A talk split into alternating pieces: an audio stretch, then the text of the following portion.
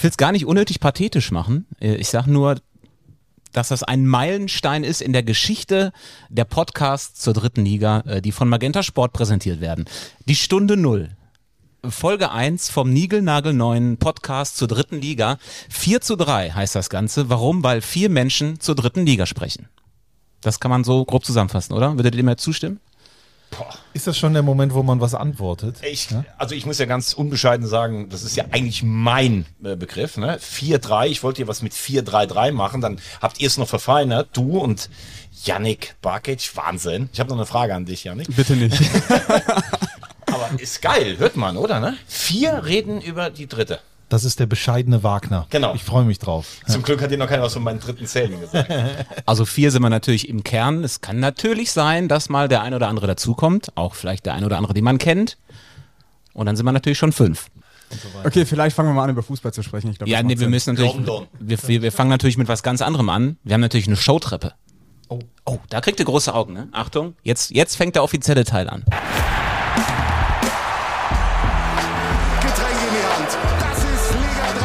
Hitzig und emotionsgeladen. Kritisch auf diese 90 Minuten schauen. So funktioniert das auch. 4 zu 3, der dritte Liga-Podcast von Magenta Wollen Sport. wir das mal so stehen lassen? Faire Einschätzung, faire Einschätzung, faire Einschätzung.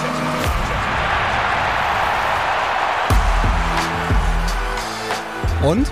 Da nicken die Köpfe. Das ist doch großartig, dass wir Eminem gewinnen konnten, ne, für unser Intro. Den Real Slim Shady. Geil. Also ich bin wirklich, ich habe schon die Lackschuhe an. ja, definitiv. Ich find's richtig geil. Ich habe Kaltgetränk nur mitgenommen. Geil. Echt? Aber der Beat ist doch auch gar nicht schlecht. Also ich, ich wenn ich jetzt DJ wäre, das wäre auf jeden Fall in meinem Repertoire ab sofort. Shaq O'Neal war doch irgendwie jetzt im Bootshaus, hat gesagt, das ist richtig, ne? Also so Der legt als DJ auf, ja. Der heißt irgendwie. Und der hat gesagt, das Bootshaus ist ein- einer der besten Clubs der Welt. Es wird ja auch immer regelmäßig unter die Top Ten gewählt und so fühle ich mich gerade auch. Ist das nicht so ein Techie-Schuppen? Äh, ja, ja, äh, neben, dem, äh, neben den Claudius-Thermen. Welche Regel Nummer eins, du musst äh, in das Mikro reinsprechen. Echt? Ja, der wir verstehen dich sonst der nicht. ist noch nicht lang im Ich habe sowas noch nicht gemacht, Entschuldigung. Es ist erst der dritte Podcast, den du heute aufzeichnest. genau. Also ich würde gerne die Runde mal ein bisschen vorstellen, ne? weil nicht jeder kennt uns, den einen oder anderen vielleicht schon, aber äh, wir sind natürlich ein bunt gemixter Haufen mit unterschiedlichen Merkmalen. Ich fange mal mit, äh, mit dem an, der der erfahrenste ist hier in der Runde, das muss man einfach mal so sagen. Mehr Stadionpunkte als Pavel Dotschew, würde ich behaupten. Oh, ja, gut. Er war schon Fußballreporter und Moderator, da gab's die dritte Liga noch gar nicht. Gut, stimmt auch. Er war schon an jedem Spielfeldrand äh, in dieser Republik und außerhalb. Im Pitch Club hat er die Member Card in Platin. Es handelt sich um keinen geringeren als Thomas Wagner. ja, ich will Applaus hier. Geil, einfach schön. äh, Tobi, ich versuche hier reinzusprechen. Schön vorgestellt. Einverstanden mit Ja, allem. super. Äh, machen wir weiter mit dem nächsten Mann. Ähm, ein Mann wie Sat 1, möchte ich fast sagen. Powered by Emotions. Der Mensch aus dem Off, der Mensch aus dem oft was Treffendes kommt, denn er ist äh, Kommentator bei Magenta Sport. Wenn er den Torschrei auf den Lippen hat, dann äh, fliegen in jeder Erdbebenwarte die Sicherungen raus. Die Rede ist von Christian Straßburger und Freunde dürfen ihn auch Strassi nennen. Ist das richtig, Christian? Das ist richtig. Ich warte jetzt aber kurz äh, auf den Applaus. Und ja, Gänsehaut. Danke. Ja, ich sage nur ein Wort, vielen Dank. Und dann äh, möchte ich gerne, ja, ein Herz und eine Seele in Personalunion vorstellen. Er ist jedes Wochenende quasi unser Ohrwurm, denn er sitzt äh, auf dem Ü-Wagen und leitet uns traumwandlerisch durch jede Drittligasendung. Er ist der fleischgewordene oder das fleischgewordene Archiv der dritten Liga. Er ist der Grund, warum die Menschheit keine künstliche Intelligenz braucht, denn äh, er beweist, wir haben eigentlich genug richtige Intelligenz. Also die ist nur ungleichmäßig verteilt, aber Yannick hat gut abgeschnitten. Meine Damen und Herren, Yannick Barkic. Was, was ein Druck jetzt. Vielen Dank. Unsere, ich hätte mal eine Frage. Unsere Podcast-KI sozusagen. Yannick Bakic. Ja, und ich bin auch noch da, ne? Ich bin Tobi Schäfer und äh, bin hier so ein bisschen der Erziehungsberechtigte. Nein, das ist mir zu wenig. Find Tobi ich auch. Schäfer, du bist unser Host. Du bist unser fleischgewordener roter Faden. Du bist äh, wie damals, du bist eine Eins. Nach dir ist eine Kryptowährung benannt, der Balverzin. Wahnsinn. Ja, warum sitzen wir hier? Weil wir gedacht haben, die dritte Liga hat noch gar keinen Podcast. Und äh, das scheint ja ein großes Ding zu sein mit diesem Podcast. Das hört man ja immer wieder, ne, immer häufiger. Und dann machen wir das doch mal zur dritten Liga. Gibt ja vielleicht welche, die sich dafür interessieren. Ich gehe davon aus. Also ähm, ich freue mich sehr. Ich bin erstmal eine große Ehre, dass ich hier mit dabei sein darf, weil ihr seid ja ähm, äh, erfahrenes On-Air-Personal und ich bin eher der Typ, der im Hintergrund arbeitet und äh, versuche mich hier irgendwie einzubringen. Das Aber kann, höre das euch kann ich, gerne zu. kann ich so nicht stehen lassen. Also wenn man mal einfach mal hinter die Kulissen schaut. Ich war mit diesem Mann 31 Tage in Katar. Äh, am dritten Tag habe ich zu ihm gesagt, wir haben übrigens 10% jetzt geschafft. Das war also praktisch die Uhr, die darunter lief. Und äh, ich habe teilweise Schalten gemacht. Das heißt, ich habe 2.30 was erzählt und hatte ein Dossier vorliegen von Yannick Bakic. Und es war Wahnsinn. Was da drin stand, konnte man eins zu eins druckfrisch einfach aus der Presse rausmachen. Und äh, ja, du bist einfach zu bescheiden. Ja, das stimmt. Ich kenne Yannick Bakic jetzt zwölf Jahre. Zwölf Jahre kennen wir uns. Damals du als Pressemitarbeiter bei Fortuna Köln, ich bei Rot-Weiß Oberhausen. Ich war damals schon dein Vorbild, weil wir in Oberhausen aus wenig viel gemacht haben. Aber äh, du hast auf der Tribüne im, im Reiter Grenzlandstadion für Fortuna Köln Fußball kommentiert. Und jetzt frage ich mich, warum bist du nicht jetzt auch Kommentator? Du hast es doch, du hast die Stimme, du hast die Ahnung, ja, oder das Aussehen. Ja klar, wo bist Ja. du damals abgebogen? Wo bist du Warum? falsch abgebogen? Tja, ich habe mich mal beworben, aber ich wurde nie genommen. Deswegen habe ich gedacht, okay, dann gehst du halt hinter die Kulissen. Du hast doch angeblich- Für hinter die Kulissen hat's gereicht. Ja, aber du hast doch angeblich Dossiers damals geschrieben für Sky 90. Habe ich auch gemacht, genau. Aber es hat Wahnsinn. nicht gereicht. Kannst du mir einmal kurz den Cappuccino umrühren? einmal nur umrühren. ist das schon der Moment, wo geschnitten wird oder ist das drin? ja, Tobi hält sich verschämt gerade den Mund zu. wir sind Nein, drin im, im Podcast. Ja, wir sind kurz vor der anstehenden Drittligasaison. Am Freitag geht's los mit dem ersten Spiel. Alle schon total heiß. Und ähm, es gibt ein bisschen was, was sich ändert in der kommenden Saison. Das, das ist vielleicht Yannicks Part, der immer ganz gut zusammenfassen kann und sagen kann, so was ist denn eigentlich neu in der nächsten Drittligasaison? Was ändert sich? Was hat es so noch nie gegeben? Auf was wollen wir hinaus? Was sich in der Liga ändert oder was sich bei Magenta Sport ändert? Also ich sag mal, bei Magenta Sport ändert sich schon ein bisschen was. Wir haben, ähm, also was sich nicht ändern wird, ist, dass wir immer im Stadion sein werden. Wir sind nah dran, wir sind immer vor Ort. Ähm, und worüber ich mich ganz besonders freue, ist, dass wir jetzt eine längere Konferenz haben. Das heißt, wir sind samstags noch früher auf Sendung, können live in die Stadien schalten. Das ist äh, sehr, sehr schön. Was wegfällt, ist das Montagsspiel. Das haben, glaube ich, die meisten Fans äh, mitbekommen. Wir haben am Samstag ein Spiel um 16.30 Uhr, ähm, was exklusiv laufen wird bei Magenta Sport und sonntags dann den ganz, ganz langen Super Sonntag, wenn du so willst, drei Spiele. Ähm, ich glaube, da gibt es für jeden was dabei. Es gibt aber, äh, ich habe mit, mit äh, unserem aller Freund Patrick Ittrich äh, telefoniert äh, am, am Freitag und es gibt aber eigentlich als von den Chiris gibt's also relativ wenig. Die Nachspielzeit soll wieder ein bisschen länger auch werden. Das war ihnen ja bei der WM zu lang, aber es gibt keine gravierenden Regeländerungen, wie wir das sonst immer haben. Aber es gibt auch einen vierten Offiziellen jetzt. Ja, klar. Das ist schon, glaube ich, äh, eine sehr große Änderung. Finde ich auch. Ab- Aber glaubt ihr, äh, dadurch wird es ein bisschen zahmer an den äh, Seitenrändern, wenn jetzt da noch ein vierter Offizieller steht? Also, also die sind ja sehr oft wirklich Blitzableiter. Also es gibt ja Trainer, die fangen in der ersten Minute an, da ist der erste Einwurf falsch, da hängen die schon beim vierten am, äh, am Schlawittchen praktisch. Ich habe manchmal das Gefühl, das ist so einer, den die einfach nur zutexten, weil der vierte hat ja auch nicht direkt die Möglichkeit, also du fragst dich, da ist irgendwas passiert, dann rennt der dahin, was soll der vierte da machen? Soll der dem Schiedsrichter sagen, das war aber ein Foul, obwohl der 50 Meter wegsteht? Ich glaube schon, dass es ein bisschen disziplinierter an der Außenlinie wird, aber vor allen Dingen sind sie halt auch wirklich Empfänger für, für nervöse Trainer. Wir haben äh, bei den Media Days, worüber wir später auch noch sprechen werden, auch mit Schiedsrichtern bzw. Schiedsrichterinnen gesprochen. Dr. Reem Hussein zum Beispiel oder Konrad Oldhafer. Äh, die haben dann aber auch gesagt, der vierte Offizielle soll unterstützend tätig sein, so was er so visuell rund um den Mittelkreis sieht. Also wenn da irgendwie äh, getreten wird, gespuckt oder was auch immer passiert, dann greift er auch ein, meldet sich beim Schiedsrichter und dann geht's auch da zur Sache. Was also er wär- ist nicht nur Bodyguard. Ja, aber was wäre, das wäre doch mal interessant, wenn jetzt zum Beispiel irgendwie schneller Flankenwechsel, da geht einer zu Boden und keiner von den dreien, also weder der Schiedsrichter noch die beiden Assistenten haben es gesehen, aber der vierte hätte es genau in der Flucht gesehen, dass es ein Foul war. Ich kenne mich da wirklich jetzt gar nicht aus. Dürfte der den Schiedsrichter darauf hinweisen, Ja. dass es ein Elfmeter ist auch? Das hat uns, glaube ich, der Timo ähm, Ganslowald erzählt, Genau. dass er da braucht er dann von dem Linienrichter, äh, von dem ähm, vierten Offiziellen eine klare Bestätigung. Timo, das war ein Foul, ich habe es gesehen und dann hat äh, Timo die Möglichkeit auch zu pfeifen. Okay. Also weitere zwei Augenpaare. Gut. Ja. Aber was vielen fehlt, das liest man aus so Interviews auch immer wieder raus, dass dann doch einige schon gern den, den Videobeweis auch hätten in der dritten Liga. Das ist natürlich irre teuer, deswegen gibt es da einfach noch nicht, aber ähm, also viele Trainer und so sagen, ja, schön und gut mit dem vierten Offiziellen, aber Videobeweis wäre besser gewesen. Aber das weiß nicht, ob das Fand realisierbar ist. Fand ich interessant, hat Sascha Hildmann ja auch gesagt im Kicker, ähm, bin ich auch drüber gestolpert.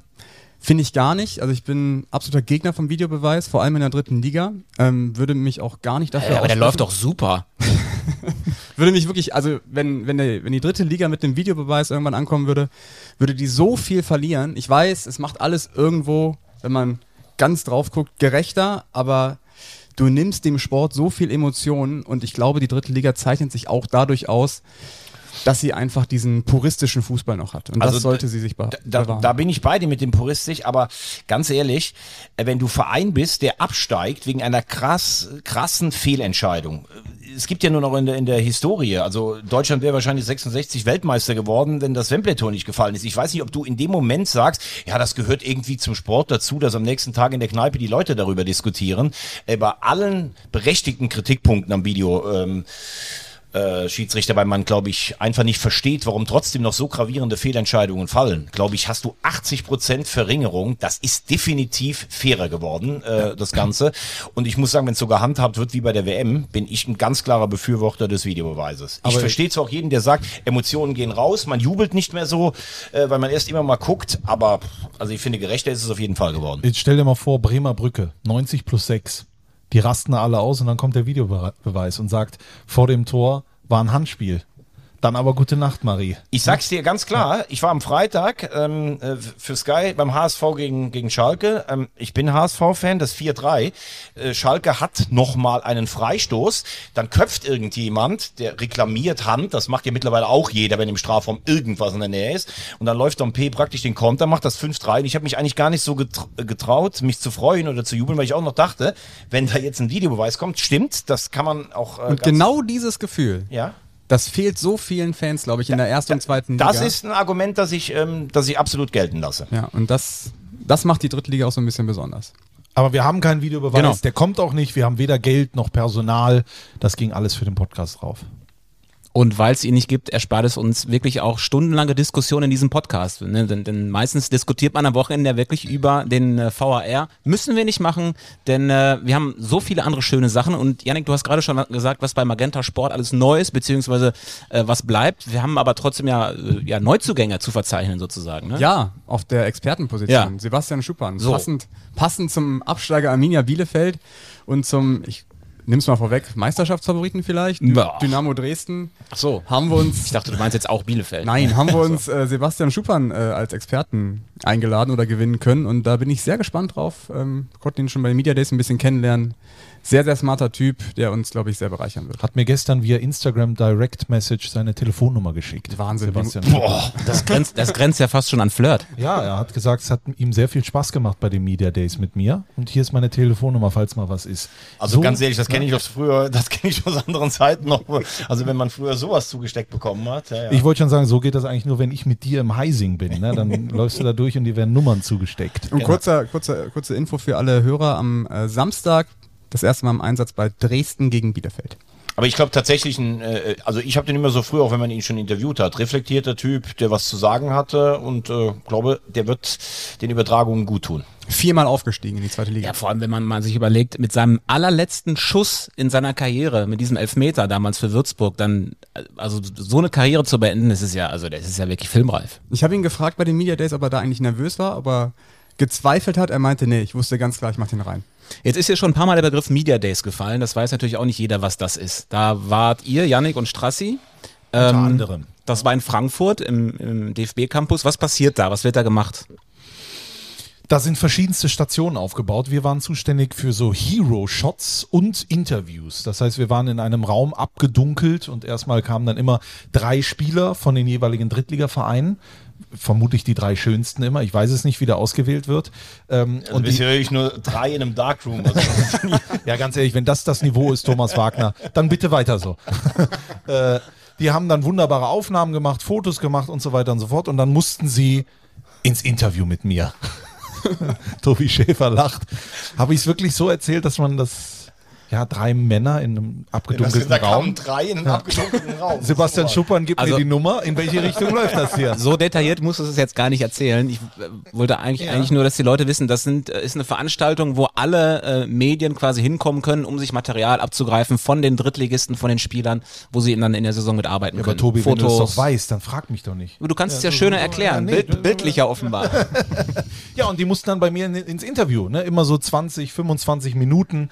Wir haben aber auch tolle Formate gedreht, neben Interviews zum Beispiel Essentials haben die vorgestellt. Jeder musste so fünf wichtige Dinge, auf die sie nicht verzichten können. Warum lachst du da? Das, ist ja Essentials unfassbar. heißt, finde ich großartig. Essentials, Ja. genau, muss ich mitbringen und vorstellen. Da sind einige richtig gute Dinge zusammengekommen. Und Top 3. Wir haben viele Kicker in der dritten Liga, die mit Topstars zusammengespielt haben. Also da wird die ein oder andere Ausgabe richtig überraschend. Kannst du mal schon mal ein Beispiel nennen? Wo, Das macht der Yannick, wo, der man, hat wo man so, mitgeschrieben. wo man dann so sagt, ach ja, stimmt, krass.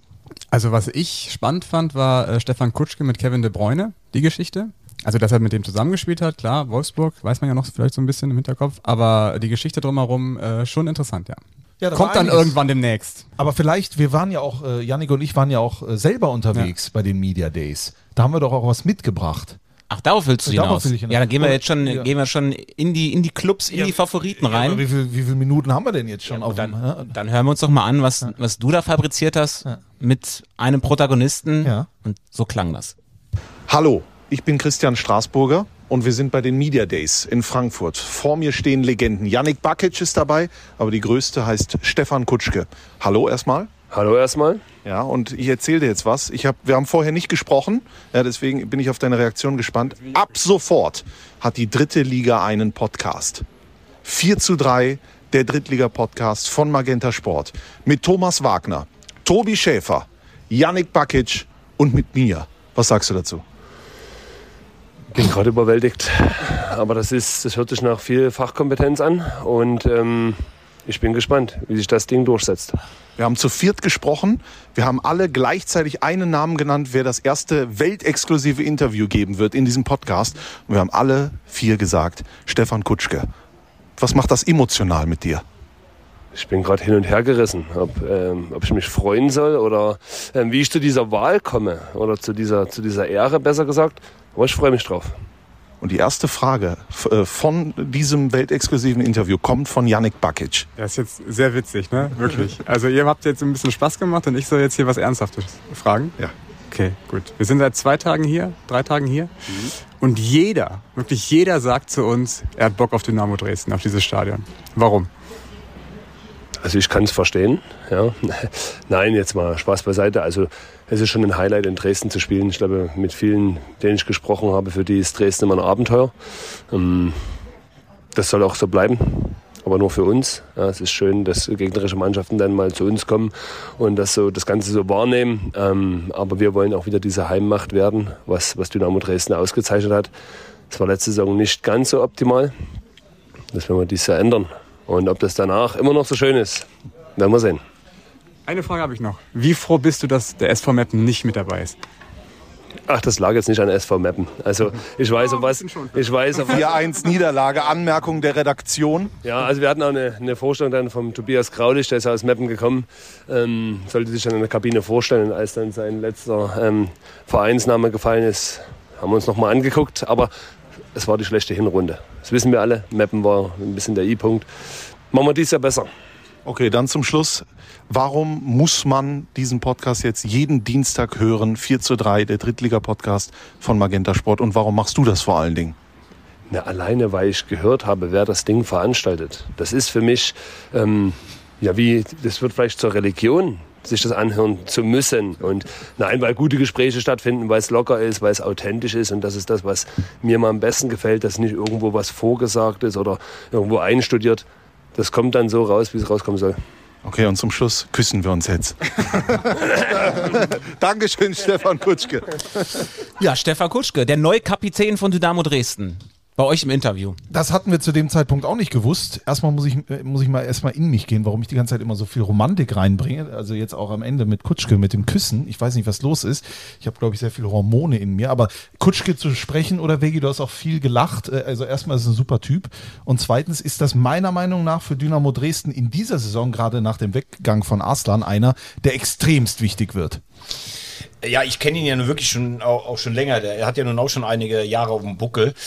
Ähm, ich ich schaue den mir immer an. Ich habe ja selbst früher mal vierte Liga Innenverteidiger gespielt und dann habe ich gedacht, wenn du gegen so jemanden wie Kutschke spielst, da tut dir einfach alles weh. Also das tut schon weh beim Zugucken, wie der reingeht. Der ist so, der ist so kantig. Der, der, der ist natürlich sich für nichts zu schade. Der, der geht drauf und alles. Als gegnerischer Spieler bist du natürlich bei dem schon auch manchmal, ne? Der hält auch mal drauf. Der, der ist abgewichst. Der, der ist clever, bis schon teilweise manchmal und das weiß er ja auch. Und so so ein Spieler ist er ja genau auch. Das sagt er ja auch selber, dass er das immer reinbringt bringen will. Aber ganz klar Strich drunter, er ist absolut ein Typ. Er ist jemand, der das Publikum mitreißt. Ich glaube, das ist auch einer, der mal, und das ist auch wichtig in der Mannschaft, äh, wenn es mal anfängt, nicht so gut zu laufen. Der weiß, wie man aufsteigt, der weiß, was man sagen muss, wenn es nicht, nicht gut ist. Und solange äh, Dynamo Dresden ihn in äh, guter Form hat, sind sie für mich eigentlich der Aufstiegsfavorit. Also ähm, freue mich, ihn auch wieder zu sehen, weil das einfach ein Typ ist, der die Liga bereichert. Ja, vor allem hat er ja auch ein Gespür für die Fans, für das ganze Publikum da. Also ich kann mich erinnern an die Bilder letzter Spieltag äh, gegen Oldenburg, als sie dann so den Schulterschluss hinbekommen haben mit den, mit den Fans für die neue Saison. Da wurde schon direkt ausgerufen, wir alle für Dynamo nächstes Jahr, wir schaffen den Aufstieg, zweite Liga. Also die haben schon ziemlich früh hinausposaunt, wo es hingehen soll und ja, daran werden sie jetzt auch gemessen. Also für mich sind sie auch mit Abstand der, der größte Aufstiegsfavorit, auch weit vor den Absteigern aus der zweiten Liga, obwohl sie eben Arslan verloren haben. Aber sie haben gute Leute dazugeholt mit der Zimmerschied und Meißner. Arslan hat 25 Tore gemacht und wenn man mal die von Zimmerschied und Meißner zusammenrechnet, ist man bei 22. Gut, das ist. Aber ich drei. vielleicht noch eins- Ja, pass auf. Entschuldigung. Und außerdem hat Dresden im vergangenen Jahr die Erfahrung gemacht, wie es ist in der dritten Liga, dass man sich mit einem Spiel gegen Meppen auch mal die Saison versauen kann. Das wissen die Absteiger alle noch nicht so. Die sind, die müssen die Liga erstmal noch mal kennenlernen, haben natürlich alle auch mega, mega Umbruch hinter sich. Dresden ist eigentlich ganz gut zusammengeblieben und deswegen finde ich Dresden absoluter Topfavorit. Ich glaube, das Problem ist für eine Absteigermannschaft, du hast eigentlich im Jahr vorher immer gegens Verlieren gespielt. Du standst oft hinten drin, du hast versucht, einen Punkt zu holen oder mal ein 1 zu 0 über die Zeit zu äh, bringen. Und wenn du eine Liga tiefer bist, dann musst du das Spiel machen. Ich glaube, das ist grundsätzlich immer das Problem für Absteiger. Also ich weiß nicht, Sandhausen und Regensburg, die haben ja jahrelang kein Spiel bestimmt.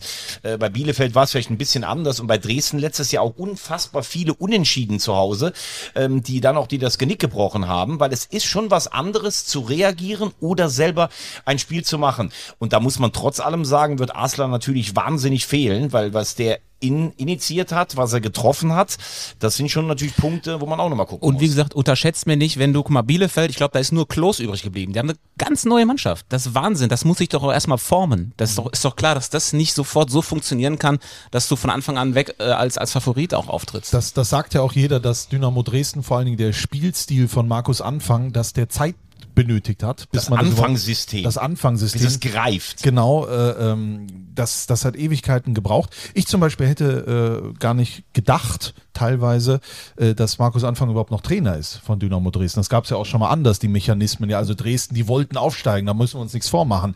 Markus Anfang hat es nicht geschafft. Normalerweise hätte man damit rechnen können, Anfang Becker, zack, weg, wir fangen nochmal komplett von vorne an. Beide sind noch da, beide haben das Vertrauen. Ich kann aber auch, seien wir mal ein bisschen, gucken wir mal ein bisschen die Medaille von der anderen Seite an, wenn du als dieser klare Favorit, für den wir ihn ja auch halten, irgendwie schlecht in die Saison kommst, dann kann aber auch schnell finito sein. Ich finde, also bin bei dir, aber das Startprogramm von Dresden ähm, ist schon auf, auf sie zugeschnitten. Ne? Du hast erst das Heimspiel gegen Bielefeld, gegen einen Absteiger, der wahrscheinlich letztes Jahr, ähm, also der dieses Jahr genauso ab- dasteht wie Dresden letztes Jahr. Das heißt, Dresden muss ja eigentlich zu Hause gewinnen, beziehungsweise kann so ein bisschen entspannt in diese Pa- Partie gehen und dann äh, haben sie DFB-Pokal Pause. Dessen Nachteil oder Vorteil ist scheißegal. Aber dann fahren sie nach Sandhausen, da sind sie jetzt auch nicht Favorit und spielen auch dann direkt gegen den Konkurrenten, der sich auch noch nicht gefunden hat. Also ich finde diese ersten beiden Spiele von Dynamo ist schon ein großer Vorteil für sie. Und ich freue mich natürlich auf den 17. Spieltag. Dynamo Dresden gegen den SC Verl. Anfang gegen Ende. Oh, okay, und den hast du dir jetzt überhaupt nicht vorbereitet. Den habe ich schon bei den Media Days vorbereitet. Wahnsinn. Ich dachte, wann streue ich ihn ein? wie lange du dich noch beherrschen konntest. Ich wollte eigentlich damit sofort loslegen. Also wir sind uns, glaube ich, einig, Dresden ist wirklich heißer Kandidat auf den Aufstieg. Wenn wir jetzt mal die, die anderen noch ein bisschen mit reinnehmen und so auf die, auf die Absteiger gucken, finde ich jetzt eigentlich dann am stärksten schon auch Sandhausen, weil die einfach vom Personal am besten jetzt so zusammengebaut haben. Die haben einige, ja, wirklich erfahrene Spieler. Einer ist dabei, den haben wir auch bei den Media Days getroffen und der hat uns noch eine Botschaft mitgebracht. Hi, Dennis Diekmeyer hier. Ich habe gehört, Thomas Wagner ist im Podcast. Da habe ich gleich gesagt, da muss ich natürlich was sagen. Ne, Thomas, du weißt, auch riesen HSV-Fan. Ich bin überzeugt davon, dieses Jahr schaffen sie das, ne? dass wir nächstes Jahr einen Grund zum Feiern haben. Liebe Grüße von mir. Ciao. Thomas Wagner läuft gerade eine Träne die Gang runter. Jetzt habe ich wirklich Gänsehaut, muss ich ganz ehrlich sagen. Ihr werdet ihm das natürlich alles vorgeschrieben haben. Ich habe ihn äh, aus der Ferne auf Mallorca gesehen, ähm, Dennis Diekmeyer. Aus welcher Ferne? Ja, durch so einen Nebel durch. Ja. Durch ein Fernrohr, wo du immer auf Mallorca in den Gebüschen liegst. Ja, ja, genau, genau. Nee, aber ähm, also das muss ich ehrlich sagen, ganz am Anfang habe ich ja damals gedacht, als er weggegangen ist, was, was macht denn der in Sandhausen? Und er hat es ja wirklich geschafft, da Publikumsliebling und Kapitän zu werden, weil er das voll angenommen hat, aus der Weltstadt Hamburg da an den Hartwald äh, zu gehen. Und dass er jetzt auch bleibt, das spricht für ihn. Äh, ich finde auch, er hat sich wirklich als Fußballer auch weiterentwickelt. Früher war er ja als Defensivspieler so festgeschrieben, ähm, hat dann auch äh, irgendwann Tore erzielt, damals sogar beim 5-1 bei uns beim HSV. Also, ähm, äh, falls du das hörst, Dennis, ganz stark. Die Rothosen gehen hoch, bin ich mir ganz sicher seit Freitag. Und ähm, aber für mich ist Sandhausen auch äh, auch Mannschaft total durcheinandergewirbelt. Ja, Aber- Ruven Hennings, hallo. Ruven Hennings. Mühling finde ich einen ganz starken Transfer, weil ich den in Kiel als einen der besten Zweitligaspieler immer gesehen habe. Tim Knipping in der Verteidigung, Genau. auch bockstark. Und vergesst mir nicht, ich, hab- ich gucke extra nochmal, Abu Bekir El Zain. Den Namen sollte man sich merken. In der Rückrunde der zweiten Liga habe ich einige Sandhausen-Spiele kommentieren müssen. Ähm, war nicht immer so schön. Und Abu Bekir El Zain hat gespielt, 20 Jahre äh, zentrales Mittelfeld und hat richtig Bock gemacht. Und der war auch bei den Media Days dabei. Das ist ein ganz schüchterner Kerl, aber in den richtigen Momenten kann er auch was sagen. Ich glaube, der wird einer der Shooting Stars, um es mal schon mal vorwegzunehmen. Äh, und die geballte Power vorne mit Hennings, die, äh, äh, die, die ähm, Erfahrung in der Verteidigung, die wir gerade angesprochen haben. Sandhausen geht, glaube ich, schon am 28. Spieltag als Meister hoch. Aber wirklich mal Frage jetzt an euch mal in die Runde. Das, das, das finde ich nämlich wirklich interessant. Bielefeld hast du recht, zu Recht gesagt, da ist ja eigentlich gar nichts mehr vergleichbar mit dem letzten Jahr. Dresden kennt das Ganze. Aber Sandhausen kam ja immer so aus einer Underdog-Rolle. Die haben ja jahrelang versucht, damals aufzusteigen. Da war ja auch ein bisschen Geld da. Und dann hast du eigentlich elf Jahre immer vorher gehört. Sie sind ja einmal sportlich abgestiegen, sind aber dann durch einen Lizenzentzug, ich glaube damals von Duisburg, Duisburg. in der zweiten Liga drin geblieben. Und jahrelang haben die Leute immer alle getippt, ähm, die steigen ab. Und eigentlich haben sie sich ja immer mehr in der zweiten Liga gefestigt, ähm, haben dann sogar mal versucht, den großen Wurf zu machen, dass sie mal im Mittelfeld landen, haben sie ein paar arrivierte Spieler geholt, dann ist es eher nach unten gegangen. Aber Sandhausen musste ja eigentlich immer abwarten, kam über Zweikampfstärke, über unangenehm da zu spielen und sowas. Und die werden jetzt von allen auf dieses Schild gehoben. Glaubt ihr, dass sie auch die Mannschaft haben, um so ein Spiel dann zu gestalten? Den neuen Trainer kenne ich jetzt auch noch nicht. Äh, Galm, der hat ja im Nachwuchsbereich gut gearbeitet. Also ich finde es am, also dieses, ich nenne es mal Konstrukt, auch wenn ich das Wort nicht so mag, aber es ist wirklich ein Konstrukt. Du hast auf der einen Seite diesen neuen Trainer, Danny Galm, der ja so für den modernen Fußball steht. Mega Trainertalent. Ich kenne ihn jetzt auch nicht persönlich, aber für ihn ist es so sein erstes Jahr im Herren-Profi-Bereich. Dann hast du auf der anderen Seite eine Mannschaft, die ja, ja schon besticht durch Qualität, durch Erfahrung. Ähm, und das zusammenzubringen, finde ich total spannend. Ich weiß nicht, ob das von Anfang an funktioniert. Ähm, aber in der Recherche habe ich jetzt mal, habe ich jetzt mal ähm, mir den Spaß gemacht und mal geguckt, wie viele Zweitliga-Einsätze die Neuzugänge alle haben. Also Mühling, hast du ja schon aufgezählt, Knipping, Hennings und ich komme exakt auf die Zahl 1000. Ohne Gewehr, aber 1000 Zweitligaspiele, das ist ja schon mal eine Ansage, wenn du, wenn du die Erfahrung hast, aber das müssen sie natürlich auch auf den Platz bringen. Und vor allem die Liga annehmen. Weil was denen im Vergleich zu Dresden ja komplett fehlt, ist diese Emotionalität und das musst du einfach irgendwie schaffen, ähm, aufzubauen. Das wird natürlich nicht, nicht gleich passieren, beziehungsweise du hast nicht diese Wucht wie Dynamo, aber von der Qualität alleine müssten sie es eigentlich schaffen. Trotzdem den Faktor Emotionalität würde ich äh, Ich bin fest davon überzeugt, dass die das schaffen. Zweiter Spieltag, Tipico Topspiel der Woche, Freitagabend, Sandhausen gegen Dresden. Ich glaube, der Hartwald wird voll sein, weil Dresden ja auch einiges mitbringt. Und dann können wir schon mal sehen, äh, wie sind äh, beide Mannschaften aufgestellt. Spielt Sandhausen eigentlich im DFB-Pokal? Weiß ich gar nicht. Ja, die spielen im DFB-Pokal. Ja, dann. Ja, die Zweitliga-Absteiger spielen. Ja. Okay. ich habe ja. doch, ich, weil, weil wir eben schon drüber gesprochen haben, Wiederaufstieg oder direkter Wiederaufstieg von Zweitligisten. ähm, ich bin ja ein Freund von Zahlen, wie ihr wisst. Was meint ihr, wie viele Zweitligisten haben es in den letzten sechs Jahren geschafft, direkt wieder hochzugehen? Ich würde Es sagen, waren erst, es waren 15 Zweitligisten, die runterkamen. Wie viele davon haben es geschafft in den letzten sechs Jahren? au- über eine Relegation auch zu, zu Ja, ja, alles. Direkt, direkt wieder hochzugehen. Ich glaube, ganz wenige. Ich würde sagen, drei oder vier. Ich wollte auch vier sagen, ja. Ich glaube, so viele sind es doch nicht mehr, oder? Drei. Zwei. Zwei! Wer? Es war ähm, Braunschweig 2022 und Dresden 2021. Also Schon zu lang her. die, diese mehr von äh, die Kluft dritte, zweite Liga, du hast natürlich auch ein bisschen mehr Kohle, aber das umzusetzen, sportlich, ist gar nicht so leicht und das zeigen für mich auch die Zahlen. Aber dass ich das nochmal richtig verstehe, da, das sind dann die direkten Wiederaufsteigern. Genau. Nur zwei. Nur das zwei in den letzten sechs Jahren. Das war am Anfang der dritten Liga schon noch ein bisschen mehr, aber in den letzten sechs Jahren hat sich schon so gefestigt, dass die Zweitliga-Absteiger Riesenprobleme haben. Also letztes Jahr Ingolstadt, Aue. Aue, ja. ja. Macht Dresden Dresden noch mehr zum Favorit in dieser Saison. Ich, aber Da ich, wollte ich hinaus. ich will noch eine Sache sagen. Äh, Ich weiß, Marktwert ist nicht immer unbedingt ein Indikator für Qualität im Kader. Und, äh, aber ich habe trotzdem mal die Marktwerte angeguckt von den Kadern. Da hast du natürlich in der dritten Liga Dortmund ganz oben. So, das ist aber irgendwie aus der Konkurrenz. Dann hat Dresden den, den teuersten Kader. Und dann kommt schon Ingolstadt. Was ist eigentlich mit Ingolstadt? Und die Frage ist, dürfen die überhaupt aufsteigen, weil es gibt ja die Regel, dass die DFL nur drei ähm, Beteiligungen von Konzernen erlaubt in der, in der ersten und zweiten Liga. Und der VW-Konzern ist ja schon in Wolfsburg, mit Audi bei den Bayern und jetzt durch Porsche ja auch beim VfB mit drin. Dürfte Ingolstadt dann eigentlich aufsteigen? Das habe ich, ähm, die haben, die Kollegen vom Kicker haben das letzte äh, nochmal vor zwei oder drei Wochen, als dieser Deal kam, aufbereitet und die haben gesagt, es gibt wohl da eine, also das sieht so aus, als wenn auch das funktionieren würde, weil dann machst du das über, ich habe gar keine Ahnung, Tochtergesellschaft oder wie auch immer. Also es würde, es würde wohl funktionieren. Also spielen die nicht aus der Konkurrenz. Nee. Die Frage ist natürlich, äh, äh, ist die Qualität gegeben? Ja, du hast es ja mit Marktwert gesagt. Also einen äh, Transfer finde ich richtig stark. Yannick Deichmann, äh, der, den kennt äh, Kölner ja noch aus 60er Zeit. Yannick Deichmann hat ja bestochen in den letzten Drittligajahren durch die Lucien Favrische Polyvalenz. Äh, der kann ja überall rechts wie links. Und äh, ich glaube, der wird der Mannschaft etwas bringen, vor allen Dingen auch an Erfahrung und Ruhe, was im letzten Jahr gefehlt hat. Die Frage, die mich, die, mit der ich mich beschäftige, ist, ähm, nicht nur, weil er so äh, oftmals ein bisschen kompliziert spricht, versteht die Mannschaft Michael Kölner. Ja? Also, und das meine ich mit aller Liebe. Ja, der hat natürlich, glaube ich, innerlich, ähm, wobei er ist natürlich schon sehr gläubig, wahrscheinlich hat er das nicht, ich unterstelle es ihm, aber so ein Druck. Er will es schaffen. Er will es den 60ern auch zeigen, zum Beispiel. Ja?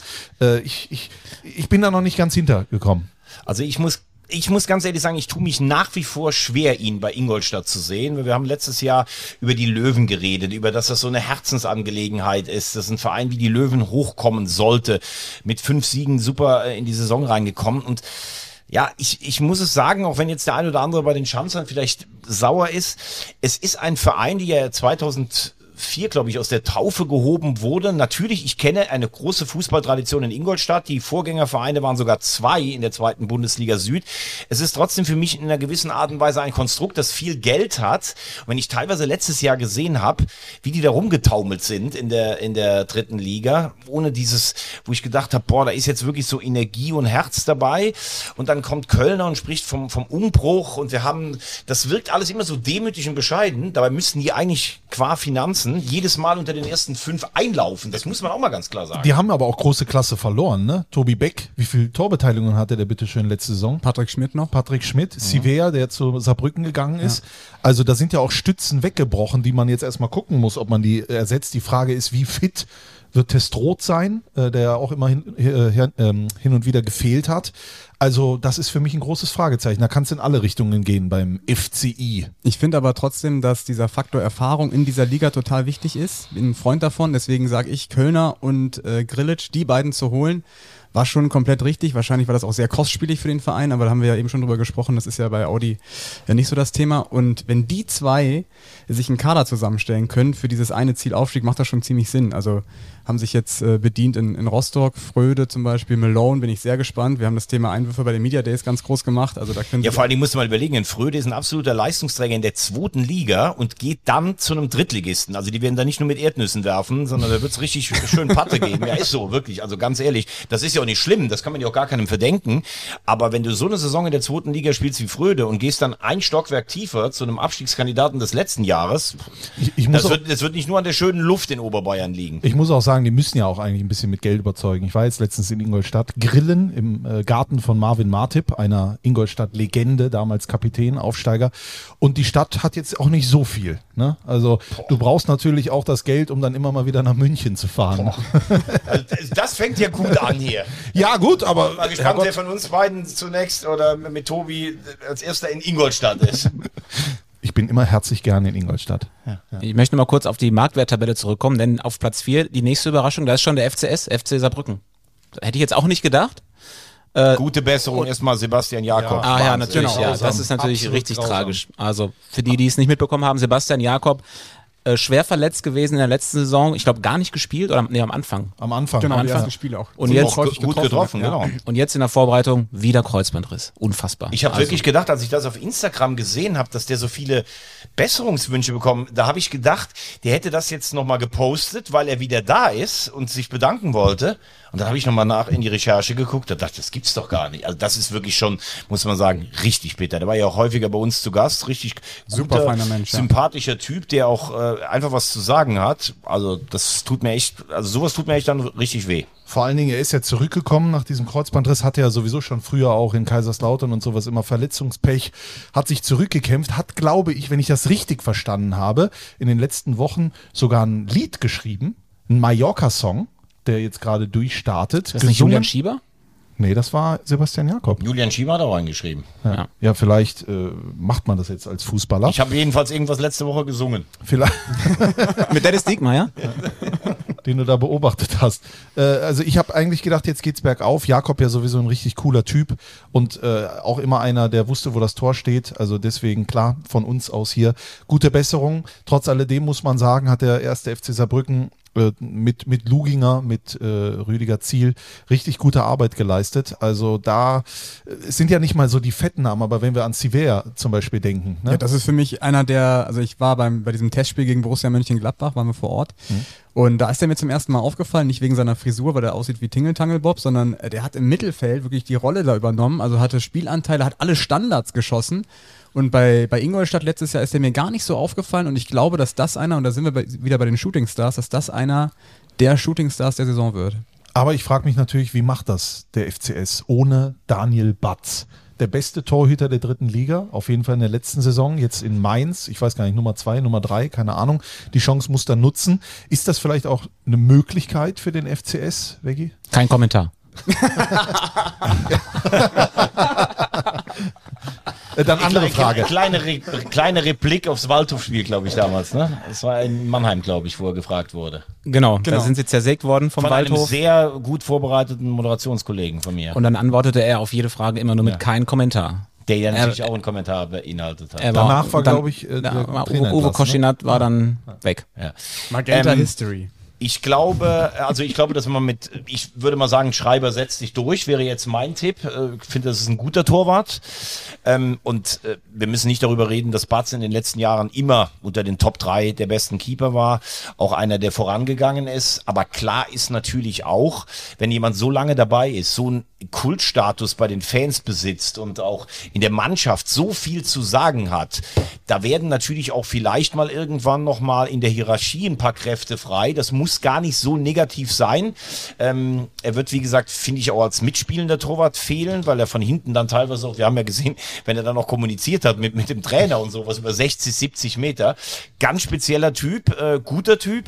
Ähm, aber wie gesagt, sowas bietet auch eine Chance, wenn du zumindest sportlich jemanden verpflichtest. Und ich finde, Schreiber ist ein guter Keeper, der jetzt nicht zu stark abfällt gegen das, was Batz in der Kiste gebracht hat. Ich glaube glaub auch, dass, ähm, dass das gar nicht so das Problem sein wird bei Saarbrücken, die, weil die Abwehr auch zusammengeblieben ist. Also Tölke, Uafero, Gauss, ähm, Böder, das ist ja auch die Abwehr gewesen. Es war ja nicht nur alles Batz.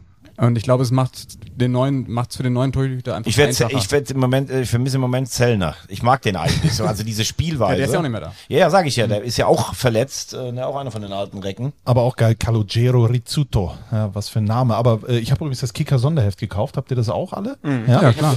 Ja, habt ihr mit? Ich habe es auch hier. Ähm, und dann habe ich auf das äh, Mannschaftsfoto geguckt vom FCS, der Torwarttrainer. Weirich. Wenn ich ja neu komme als Schreiber, ne, junger Mann, da habe ich ja erstmal Angst, oder? Das ist so der Drittliga-Schwarzenegger. Ich weiß nicht, der schläft, glaube ich, auch auf so einer Hantelbank. Die haben gesagt, wenn der, der hat mal letztes Mal bei einem Spiel, wo wir waren gegen Dresden, großes Bangen um Batz, was war da los? Wir haben gedacht, der hätte sich, weil der immer mit den Knien so runtergeht, der hätte sich da verletzt. Da hat der Weirich dem wirklich richtig einen unten auf die Kronjuwelen gezimmert. Und dann haben die alle gesagt, wenn du von dem einen reinkriegst, weißt du erstmal eine Viertelstunde gar nicht mehr, wo du bist. Und dann war es echt knapp, ob er überhaupt spielen kann. Ich möchte ja, wo du gerade dieses Sonderheft ansprichst, ne, kurze Kritik am SV Sandhausen. Ist ja schon ein bisschen kultig auch die Mannschaftsfotos so. Ne? Es gehört irgendwie dazu, seit, äh, seit man Fußball halt kennt. Aber der SV Sandhausen hat halt nur so eine Collage. ne, Die Spiele also nebeneinander montiert. Das ist, lass das. Ist der abgehobene SV Sandhausen? Das äh, wollen wir nicht. Wir, Aber- wollen, wir wollen ein klassisches Mannschaftsfoto, wo man sich schön auf die Bierbänke stellt Ja. und wo sich irgendeiner immer daneben benimmt. So wie Thorsten Legert damals, der sich die Hose so hochgezogen hat. Ich habe noch, das? ich habe, ja, hat er doch Strafe für bezahlt. Ich habe eine Frage an den FCS. Gibt es auch Autogrammkarten? Gibt es die auch vom Torwarttrainer? Ich habe das Gefühl, das wäre so das erste Relikt, sagt man das, für unser 4 zu 3 Museum. Ja, ich möchte schön, eine ja. autogrammkarte vom Torwarttrainer Weirich. Und ich möchte jetzt einen Vorschlag machen. Ich würde gerne, falls das irgendjemand vom FCS hört, hätte ich gerne, dass es eine Rubrik äh, gibt, Strassi in Gefahr, dass Christian Straßburger zum Torwarttraining zum FCS ins dortige Sportfeld geht und sich eine halbe Stunde von Herrn Weirich richtig mal durchkneten lässt. Genau. Das, und wir filmen das. Und danach gibt es Leona vom Grill. Ne? Genau, mit Maggi drüber. Ja, ich bin bereit. Ja, ich, ich gehe ab sofort ins Fitnessstudio. Ja. Also, ja. Da wir jetzt diese ganzen Aufstiegsfavoriten, da sind wir noch bei dem Thema, Ja, ne, ja, so ich- durchgehen. Ich, ich finde, wir sind viel zu schnell über Bielefeld hinweggegangen, weil wir haben nicht Die haben wir einmal, noch gar nicht. Haben wir doch noch gar nicht. haben wir noch gar wir nicht besprochen. Ne? Das war ja, was ist denn los? Also, Digga? Janik, Also ich bitte dich. Janik, ich hätte mal eine Frage an dich. Wir wühlen ja gerade in diesem Topf, der neben Dresden steht. Ne? Also da ist Dresden und da sind alle anderen. So gefühlt ist es ja. Und da ist Bielefeld natürlich qua äh, ja, Abstieg aus der zweiten Liga auch mit drin. Aber wie gesagt, das ist ein zu großer Umbruch, finde ich. Also das, äh, da, da ist ja kein Stein mehr auf dem anderen. Wie kannst du Bielefeld nennen, ohne den Namen Mitch Knier zu erwähnen? Das ist für mich ja die Personalie, die Trainerpersonalie jetzt in, in diesem Sommer gewesen in der dritten Liga. Also ich bin ähm, sehr gespannt, wie das läuft. Ich finde die Personalie erstmal sinnig, also so viel Geld für einen Trainer zu bezahlen. Ich finde, das macht total Was hat er gekostet? um die, um die 200.000 Euro, was ja schon sehr viel Geld ist für, für einen Drittligisten. Mhm. Ähm, ich finde, es macht aber Sinn, so viel Geld in einen Trainer zu stecken, eher als in einen Spieler zu stecken, weil das hat, glaube ich, mal Markus Thiele irgendwo gesagt. Die dritte Liga ist einfach eine Trainerliga, wo der Trainer dann doch der größere Faktor ist als ein Unterschiedsspieler, weil du es einfach über den Trainer viel besser steuern kannst. Ich muss aber trotz allem sagen, also ich finde, dass Mitch Kniat, äh, so wie er sich bei uns präsentiert hat, äh, ein Riesentrainertalent, das sage ich ganz bewusst noch Trainertalent ist, weil er einen Riesenjob da gemacht hat. Ich finde es auch stark, wie er Interviews bestreitet, sagt nie zu viel und trotzdem ist was drin. Aber das wird schon auch ein brachialer Job, muss man mal ganz klar sagen, weil ich hatte am Freitag den Vergleich, ich will jetzt auch nicht zu sehr in die Tiefe gehen, Thomas Reis, haben alle gesagt, der ist mit Bochum aufgestiegen, hat Schalke fast in der Liga gehalten und am Freitag hat er sich vercoacht. Auch als Schalke musst du jetzt erstmal den Schalter umlegen, du musst fast jedes Spiel machen und für Kniat, die haben ja mit Ferl Umschalt, Fußball, Pressing par excellence gespielt, das kannst du, aber du kannst dich nicht auf der Alm hinten reinstellen und spielst irgendwie Pressing-Fußball. Das heißt, du musst immer Dominanz ausstrahlen mit einer völlig neu zusammengewürfelten Mannschaft. Die haben natürlich ein paar gute Leute geholt, wie Schipnowski zum Beispiel. Dann äh, Hilderim zum Beispiel auch, der ja, kennt die finde Liga. ich auch Ja. richtig gut. Oder Biancardi mit seinem wahnsinnigen Tempo. Aber das wird schon, glaube ich, eine richtig schwierige Aufgabe. Du musst ja auch ganz klar sagen, viel Kredit ist in Bielefeld nicht mehr da. Die sind jetzt in anderthalb Jahren durchgereicht worden von der Bundesliga in die dritte Liga.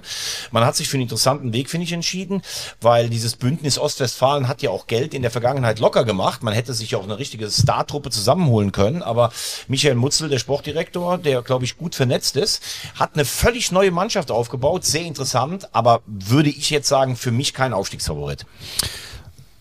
Okay.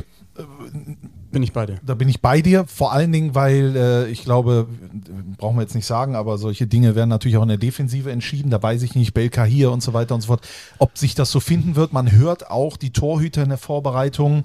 Kersken, den man kennt aus Meppen, Borussia Mönchengladbach, Leihgabe, war lange verletzt. Äh, Oppermann. und Oppermann, ähm, oder hat auch in den Testspielen gesehen, hin und wieder äh, hat man mal gewackelt. Mal gucken, ob vielleicht noch eine neue Nummer eins dazukommt. Das wird man sehen. In der Offensive wunderbar besetzt. Also Sam Schreck zum Beispiel, äh, das ist einer, äh, der wird sicherlich, der kann der Liga den Stempel aufdrücken. Schipnowski ist für mich, also dass der nach Bielefeld geht, das spricht auch für seinen Charakter. Er will es jetzt nochmal allen zeigen, wie vor ein paar Jahren, als er mit Saarbrücken die Liga gerockt hat. Aber für mich ist auch das große Faustpfand Mitch Kniert. Dominante Offensivfußball, das schreibt er sich auf die Fahne. Das ist das, was ich mir richtig geil vorstelle an der Alm, wenn du dir vorstellst, Flutlicht, du willst kurz intervenieren? Ja, aber die Frage, also Ja? ja, mach, nee, führ erst mal zu Ende. Okay, ja, ich habe gerade so einen äh, äh, Geilheitsfaden, den muss ich kurz spinnen. äh, äh, dominante Offensivfußball, Mitch Kniert mit seiner Art und Weise an der Seitenlinie, das volle Stadion, Flutlicht. Ich glaube, das kann was, äh, das kann was loslösen, ob das am Ende für das ganz Große reicht. Denn, und hier, äh, hier kommt die Klammer, die ich dann damit schließe, in Ferl lässt es sich wirklich super genial leicht arbeiten.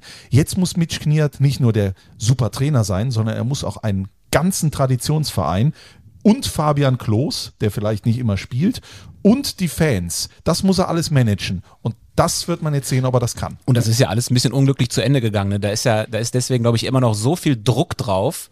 Äh, Ich glaube, dass viele damit rechnen oder das auch erwarten, dass Bielefeld wieder hochgeht, aber das macht es natürlich umso schwerer. Ja, vor, und vor allen Dingen, wenn ich das eine noch sagen darf, nicht, dass das falsch verstanden wird. Äh, Strassi hat es richtig gesagt, die spielen ja, die haben ja in Fern unfassbar attraktiven Fußball gespielt, ne?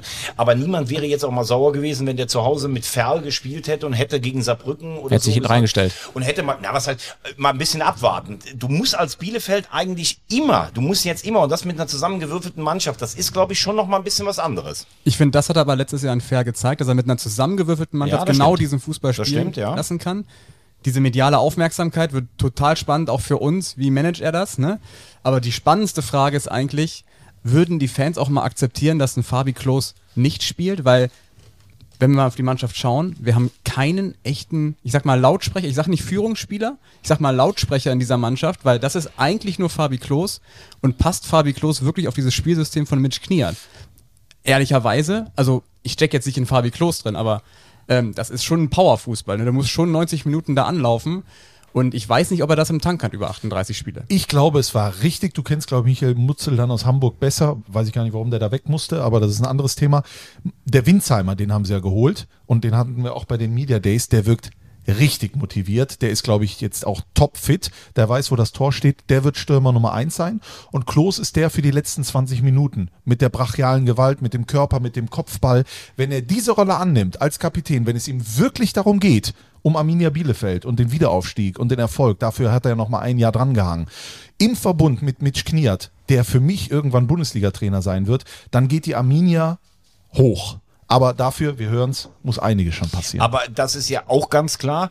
Also die Wunschkonstellation ist für Mitch Kniat meiner Meinung nach nicht mit Fabian Klos vorne äh, zu spielen.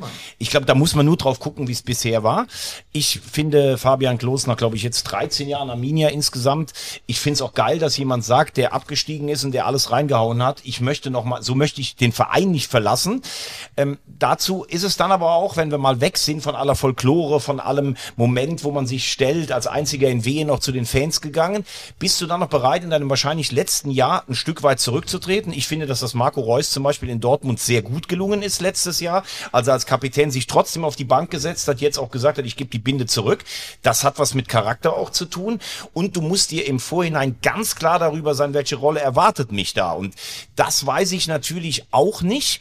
Klos, der ein Held ist, äh, der zweitgrößte nach Varus, wahrscheinlich im Teutoburger Wald, äh, hat neun vor Christus die Römer aufgehalten. Also ganz kurz Mein nur. Gott. Und äh, nein, und Mitch Kniat, der sicherlich nicht über zu wenig Selbstvertrauen verfügt, das dürfen wir auch mal ganz klar sagen, ne? das wird auf jeden Fall interessant zu beobachten sein. Apropos beobachten und da vielleicht als letztes zu Arminia Bielefeld, wobei wir haben ja alle Zeit der Welt. Es kommen ja keine nachfolgenden Podcasts. Doch, ich muss gleich noch weiter. Ähm, ich glaube, es geht in dieser Liga vor allen Dingen für die Absteiger und in dem Fall für große Namen, Traditionsvereine darum, diese Liga anzunehmen. Nicht zu denken, jetzt sind wir hier, hallo liebe Freunde, ist übrigens nur eine Zwischenstation, das machen wir ganz lockerlässig. Äh, sagen wir mal so, ich habe diverses mal beobachtet, äh, habe mal reingehört, habe hier und da mal ein bisschen in Foren gelesen, habe aber auch mal so persönliche Konstellationen wahrgenommen. Wie gesagt, ich war ja bei den Media Days und damit meine ich nicht die Spieler.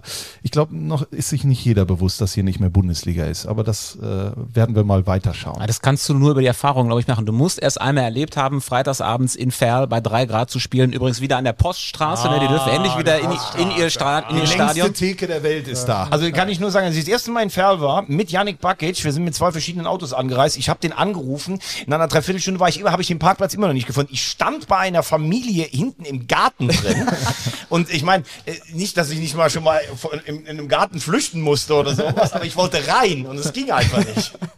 Ja, herrliches Stadion, wirklich. Also das ist auch eins dieser, dieser Stadien, worauf wir uns einfach freuen können im, im nächsten Jahr. Ähm, nicht nur die Poststraße, auch Münster ist mit dabei, ähm, die Lohmühle endlich mit Fans. Äh, das sind so die Highlights für, für mich persönlich, auf die ich mich besonders freue. Aber wir waren eben bei dem Thema Traditionsvereine Bielefeld und mir ist aufgefallen in der Recherche auf diese Saison, da bin ich gestolpert über eine, eine Zweitligasaison. mein Gott. 1998, 99 und ich habe euch mal die ähm, Tabelle ausgedruckt hier aus dem Kicker und wir sehen die drei Aufsteiger damals in die Bundesliga.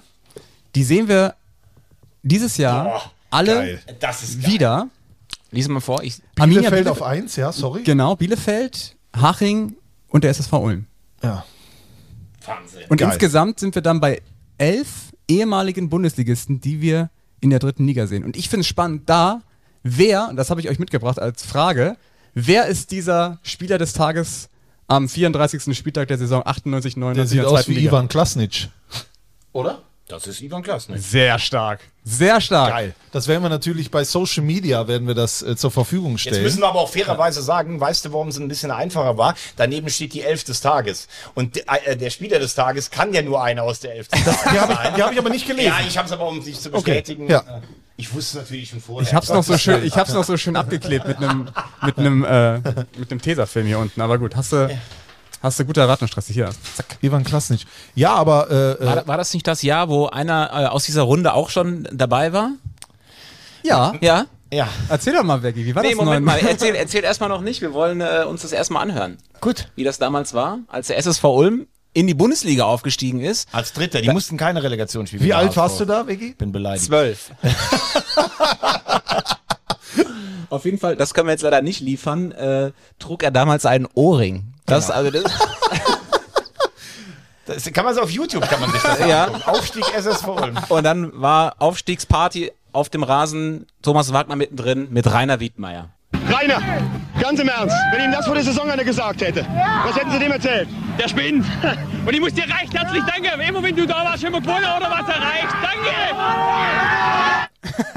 Danke. Rainer Wiedmeier. Also ganz ehrlich, Wagner überall. Das Wagner war- unser. Da war ich 27 und ihr müsst euch das mal vorstellen.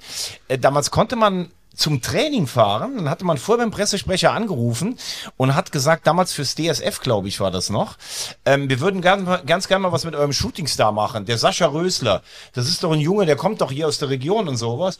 Ja, worauf habt ihr denn Lust? Ja, pff, keine Ahnung, wie viel Zeit hat denn der? Ja, zwei Stunden, ja, wir überlegen uns was.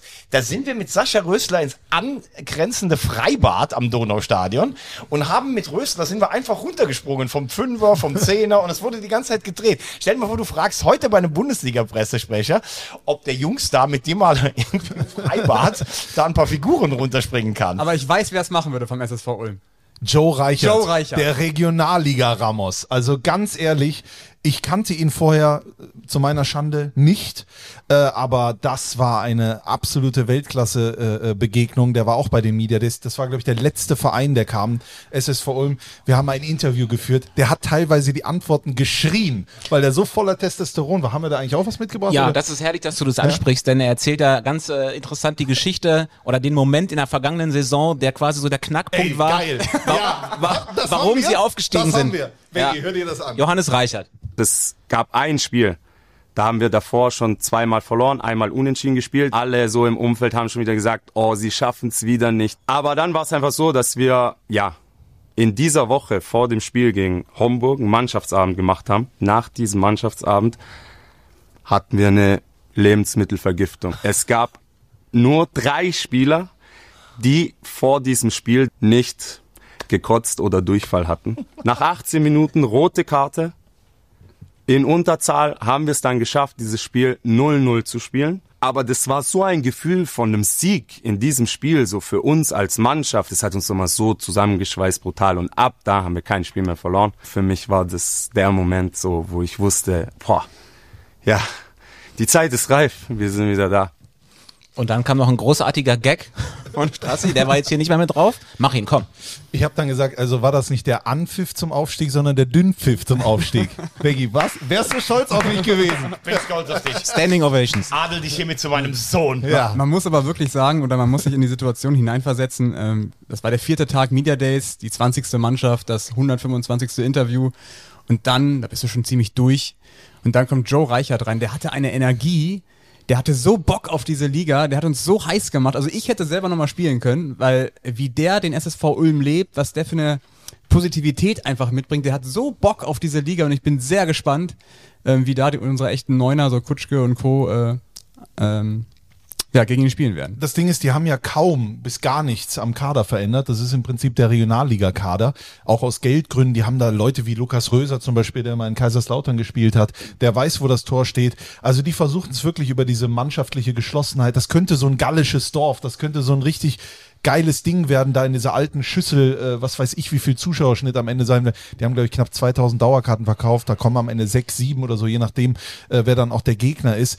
Ich habe Ja, richtig wenn, wenn, man, Bock. wenn man auf den letzten äh, Regionalliga-Aufsteiger aus dem Südwesten schaut, ne? Die spielen Elversberg, jetzt zweite Liga. Also die Regionalliga Südwest hat natürlich auch teilweise, weil die auch zweite Mannschaften äh, drin haben oder, oder wirklich auch Dorfvereine. Ähm, aber das ist, glaube ich, schon echt äh, nicht umsonst auch eine, die einen direkten Aufsteiger hat, eine sehr starke Regionalliga.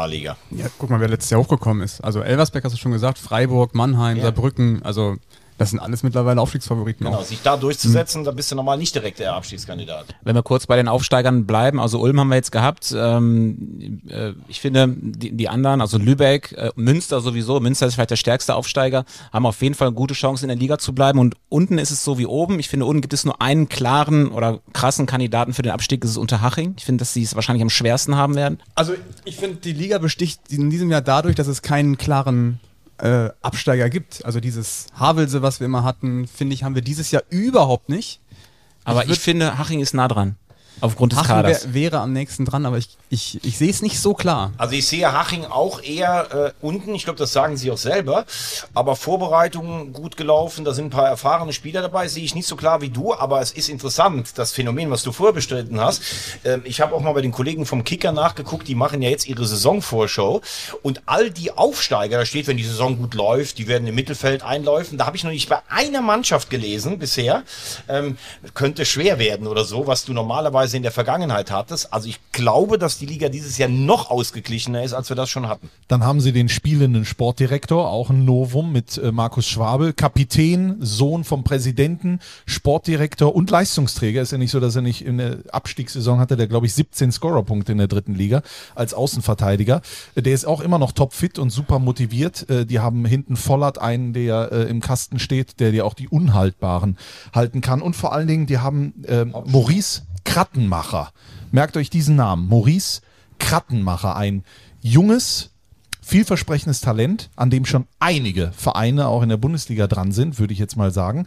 Er, der war aber verletzt. Da durch die Verletzung wurde er gestoppt, ist sehr schüchtern, möchte gar nicht über sich sprechen, aber ist einer, der ein Shootingstar der Liga werden Gut, dass du den jetzt so auf diesen Thron hebst. Viertwertvollster Spieler äh, der Liga. Der erste, der nicht in Dortmund spielt. Aber sag mal, was ist eigentlich los jetzt mit dem, äh, der Trainer hat doch keine Lizenz eigentlich, ne? Und Schwabel hat ja eigentlich gesagt, das ist ihm einfach scheißegal, ne? Das wird noch sehr spannend. Es haben ja zwei Trainer keine Lizenz, auch Lukas Pfeiffer in, Ja. in Lübeck. Ähm, sowieso auch äh, Marc Unterberger, äh, beides junge Trainer, keine Lizenz. Ich bin sehr gespannt, was der DFB da macht.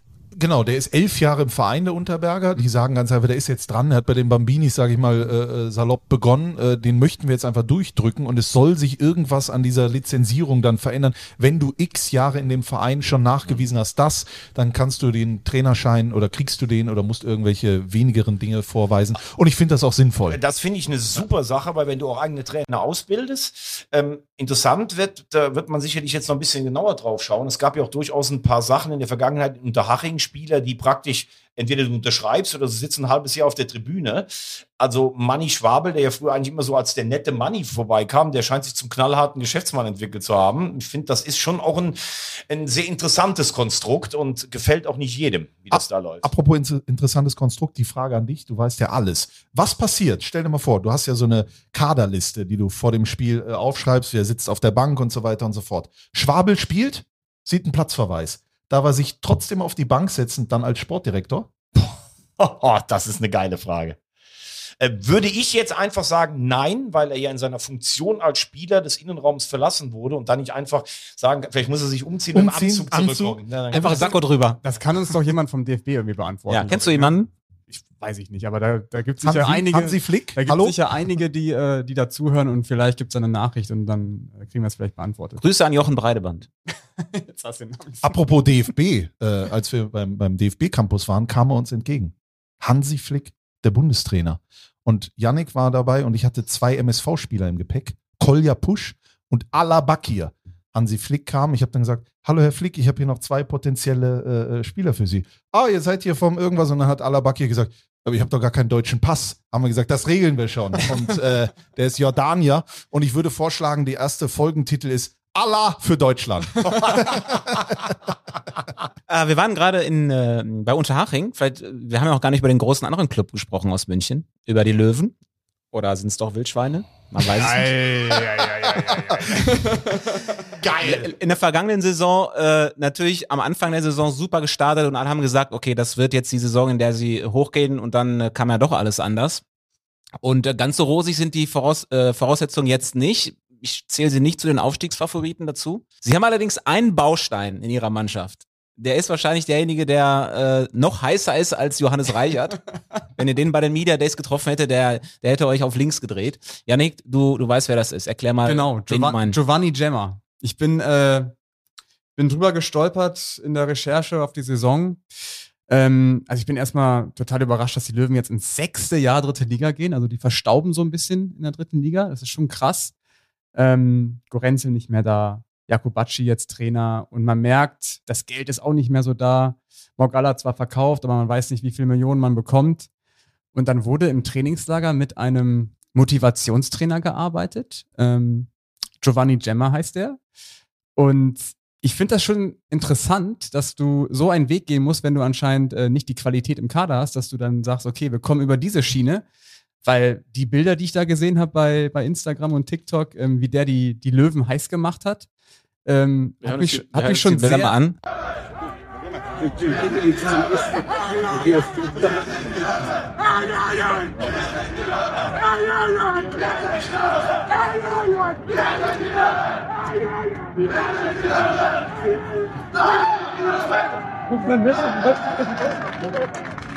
Also sie gehen voll auf diese Emotionsschiene. Dann ähm, habe ich auch gesehen, dass sie durch den Eisbach geschwommen sind in München. Also mich hat es irgendwie ein bisschen an Christoph Daum erinnert, damals Leverkusen, als die Spieler über Glasscherben laufen mussten. Also ich finde ja, dass äh, Jakubacci, da waren wir ja alle so ein bisschen überrascht, äh, hat ja äh, unzählige Trainerstationen, hat ja was Weltmännisches, äh, ein sehr gut aussehender Grand Seigneur, der ja auch in der Schweiz in, im Boulevard, Promi-Ehefrau und sowas. Ich finde, er hat das Ganze schon beruhigt am Ende der vergangenen Saison. Ich finde, sie haben sehr viel Qualität verloren.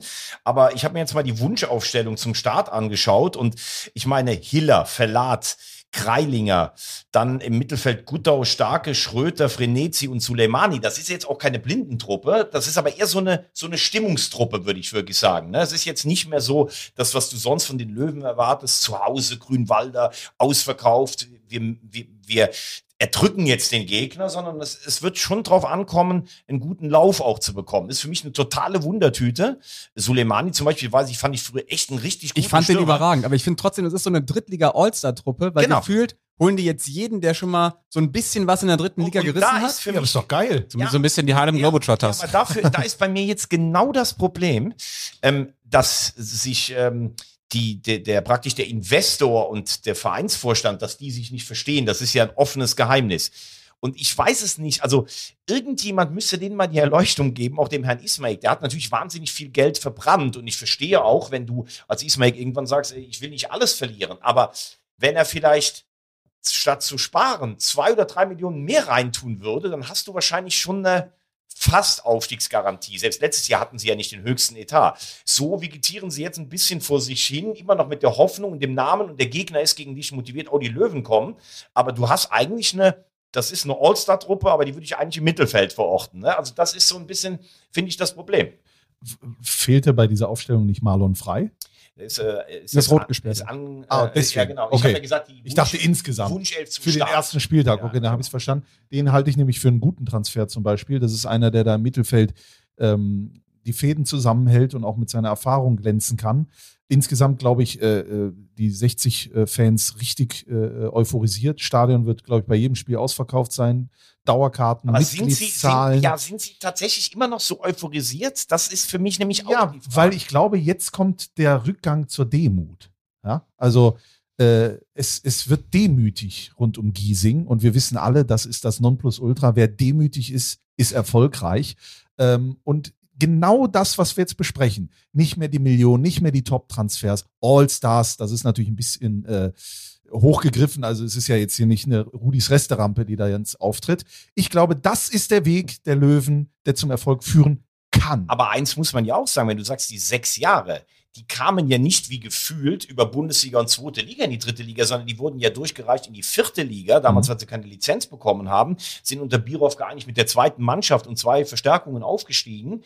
Damals mit viel Glück gegen Saarbrücken in der Relegation und haben sich dann mit Birow peu à peu verbessert. Dann kam Kölner, dann kamen die Ambitionen, dann kam das Geld. So, und jetzt müssen sie eigentlich alles nochmal auf, auf Null fahren, aber so ein Zwischending. Keine jungen Wilden mehr, keine satten Allstars, sondern Spieler, die zuletzt alle ihre Probleme hatten und das in einem hochemotionalen Umfeld, das eigentlich mindestens nach zweiter Liga schreit, eigentlich nach erster und trotzdem wahrscheinlich erstmal gucken muss, dass du nach hinten absicherst. Also das finde ich schon eine sehr fragile Gemengenlage. Also ich finde, die Löwen müssen, müssen in diese Rolle schlüpfen. Wir ärgern die Großen. Wir ärgern Dresden. Aber eigentlich sind sie ja selbst immer der Große. Ja, aber sind sie nicht mehr für mich. Also vom Namen her natürlich klar, aber du, du bist nicht mehr sportlich in der Position, sagen zu müssen, ey, wir steigen jetzt auf, sondern wir schwimmen so auf Platz 6 mit und wenn dann die Großen kommen, müssen wir halt da sein. Und, aber ich glaube, wenn das erfolgreich ist, dann gefällt mir auch dieser Typ, Jakobacci. Der war für mich vorher überhaupt nicht bekannt. Ich hatte gar keine Ahnung, wofür der steht. Aber auch in den Interviews, ich finde es auch geil, dass er sagt, äh, ein Spieltag ist für mich ein Feiertag, deswegen kleide ich mich dementsprechend. Der steht da nicht wie äh, Karl Doof an der Seitenlinie.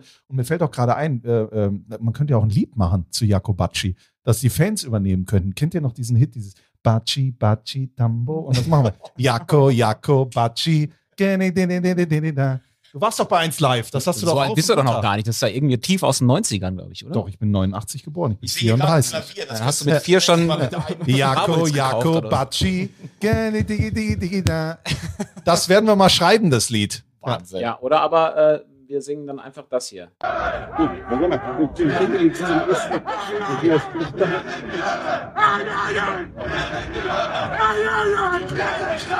Ich tippe, das motiviert eher als äh, Batschi Batschi. Egal, jetzt haben wir fast alle Vereine durch, glaube ich, ne?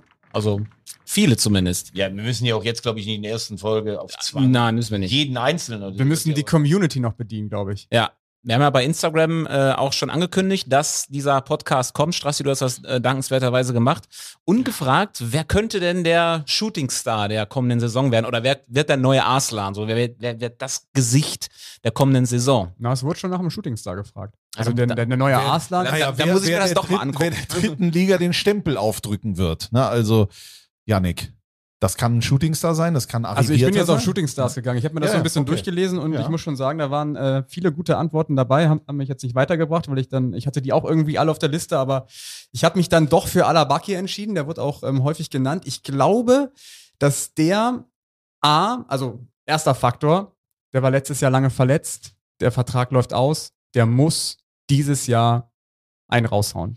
Dann glaube ich beim MSV, äh, Stoppelkamp ist weg, die Jugend wird sich entfalten können und Alabakir wird in diesem System von Thorsten Ziegler vielleicht nicht am Anfang der Saison, aber ich glaube, er kommt im Laufe des, der, der Spielzeit und wird seine Tore und äh, Vorlagen machen. Ich habe ja schon gesagt, Maurice Krattenmacher von Unterhaching, das wird der Shootingstar meiner Meinung nach. Ich wünsche ihm äh, von Herzen, dass seine Gesundheit mitspielt und dann wird er wirklich äh, auftrumpfen. Für mich wird aber die Liga rocken mit Toren und Vorlagen Niklas Schipnowski.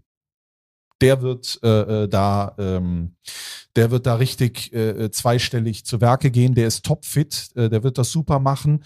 Und wenn ich ihn noch nennen darf, mit so einer kleinen Klammer, Minus Guras ist jetzt zurück. Sehr gut, ja. Wurde auch genannt Liga. übrigens. Wurde auch genannt. Ja, wurde auch genannt, ja. Zurück in der dritten Liga. Das hat, der hat in Saarbrücken gezeigt, was er drauf hat. Danach war es jetzt nicht mehr so äh, dolle, sage ich mal. Aber die Rückkehr jetzt in Liga 3, ich glaube, wenn der das zeigt, was er damals in Saarbrücken gezeigt hat, dann werden wir über ihn auch viel reden. Ich würde jetzt mal, wir haben über Regensburg noch gar nicht gesprochen, werden wir auch mal tun, über unseren alten Joe. Freund, Freund Joe Enox, der, glaube ich, eine ganz stabile Mannschaft da aufbringen wird. Bayer Lorzer hat in Regensburg als Trainer eine gute Arbeit gemacht. Ich glaube, das ist eine gute Mischung auf der Kommandobrücke. Da sagt auch keiner, sie müssen aufsteigen. Aber da habe ich mir auch zwei äh, notiert. Also ich, ich bin ein Fan von Kota. Ich finde den sehr, sehr gut. Ich habe den in Mannheim immer gerne gesehen, auch früher schon. Und Schwarz, wenn er bleibt, das ist für mich ein, ein richtig guter Mann. Ähm, möchte ich auch mal in die Verlosung hier reinwerfen. Und äh, wer, wer glaube ich, richtig auf wen wir achten sollten, ist der junge Bauer von Freiburg 2, der ja Dicker der, Bauer. Genau, der ja der Sohn des Handballweltmeisters von 2007 ist. Mhm. Und äh, ich weiß nicht, ob Freiburg noch mal so einen Husarenritt hinlegen kann. Die haben ja wirklich viel verloren. Aber das ist ein Riesentalent. Und wenn, wenn ich sehe, was uns Freiburg 2 tatsächlich, die Spiele konnte man wahnsinnig gut sich anschauen letztes Jahr. Also das dürfte auch einer sein, der oben mitspielen kann. Ja, und Atubolo jetzt Nummer eins, ne, beim, beim SC. Ich wundere mich, dass äh, so jemand wie Luca Kerber immer noch in der dritten Liga spielt. Der doch schon heiß umworben war, auch von Erstligisten. Da freue ich mich drauf, den mag ich sehr. Bin, ähm, ich, also ich glaube, Robin Meissner könnte Torschützenkönig werden. Habe ich so im Gefühl. Der hat in Köln wie viel gemacht? 15 Stück? Ja, Da bin ich bei dir. Irgendwie sowas, ja. Der hat Ja. eine Schusstechnik, die in dieser Klasse ihresgleichen sucht. Ja, aber die Frage bei. Robin Meissner wird sein, oder auch bei Dresden, wer spielt denn auf der 9?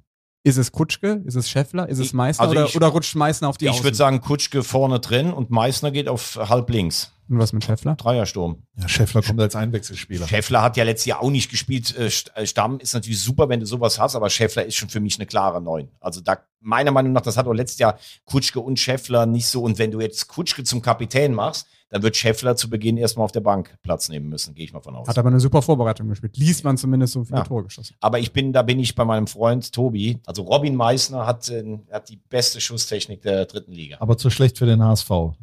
Ja, das verstehe ich auch nicht ganz, warum man da nicht, aber ich glaube, er ist schon jemand, der muss auch dann auch gesetzt sein. Ich glaube, das ist jetzt keiner, der von hinten Druck macht oder sowas. Auf jeden Fall einer für die Kicker-Elf der Saison, fürs Managerspiel. Das ist ja so ein Fetisch von Yannick. Dann nervt er mich jeden Tag mit. Hast du schon mitgemacht? Hast du dich schon angemeldet? Nein, habe ich immer noch ich, nicht. Ganz ehrlich, ich kann das nicht verstehen. Ich habe das früher mal gemacht, ich vergesse das. Ich immer. auch, Es langweilt mich irgendwann auch. Und da gibt's Leute, da hast du das Gefühl, die stehen morgens auf und bevor der erste Kaffee da ist und die Zahnbürste den Weg dahin gefunden hat, wo sie hingehört, hängen die schon im Kicker-Manager-Spiel. Das ist Wahnsinn. Er hat ein, er hat ein Schattenkabinett, Yannick Bakic, von 112 Spielern oder sowas.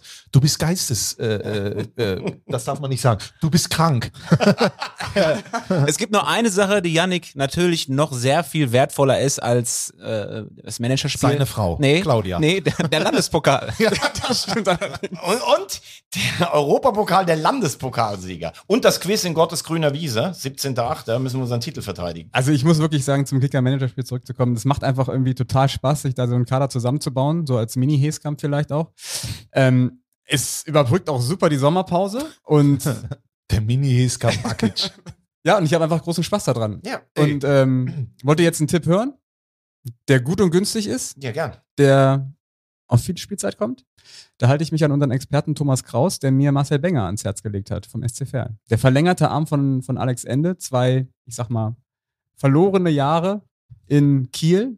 Ja, der war oft verletzt, war dann oft in Köln und hat hier äh, Super, aber Reha gemacht. super Typ. Und, super Typ und äh, glaube ich auch, dass er eine gute, wenn er fit bleibt, eine gute Rolle spielen kann. Hat jetzt, glaube ich, auch beim Testspielerfolg des SC Verl gegen einen hochrangigen Verein, dessen Name mir jetzt nicht einfällt, das Siegtor gemacht. Jetzt am Wochenende, glaube ich. ne? Genau, Ja. äh, ich kenne ihn noch von Borussia Mönchengladbach, Roland Wirkus damals, heute Sportdirektor. Ja, da sieht man, äh, du kannst alles werden im Leben.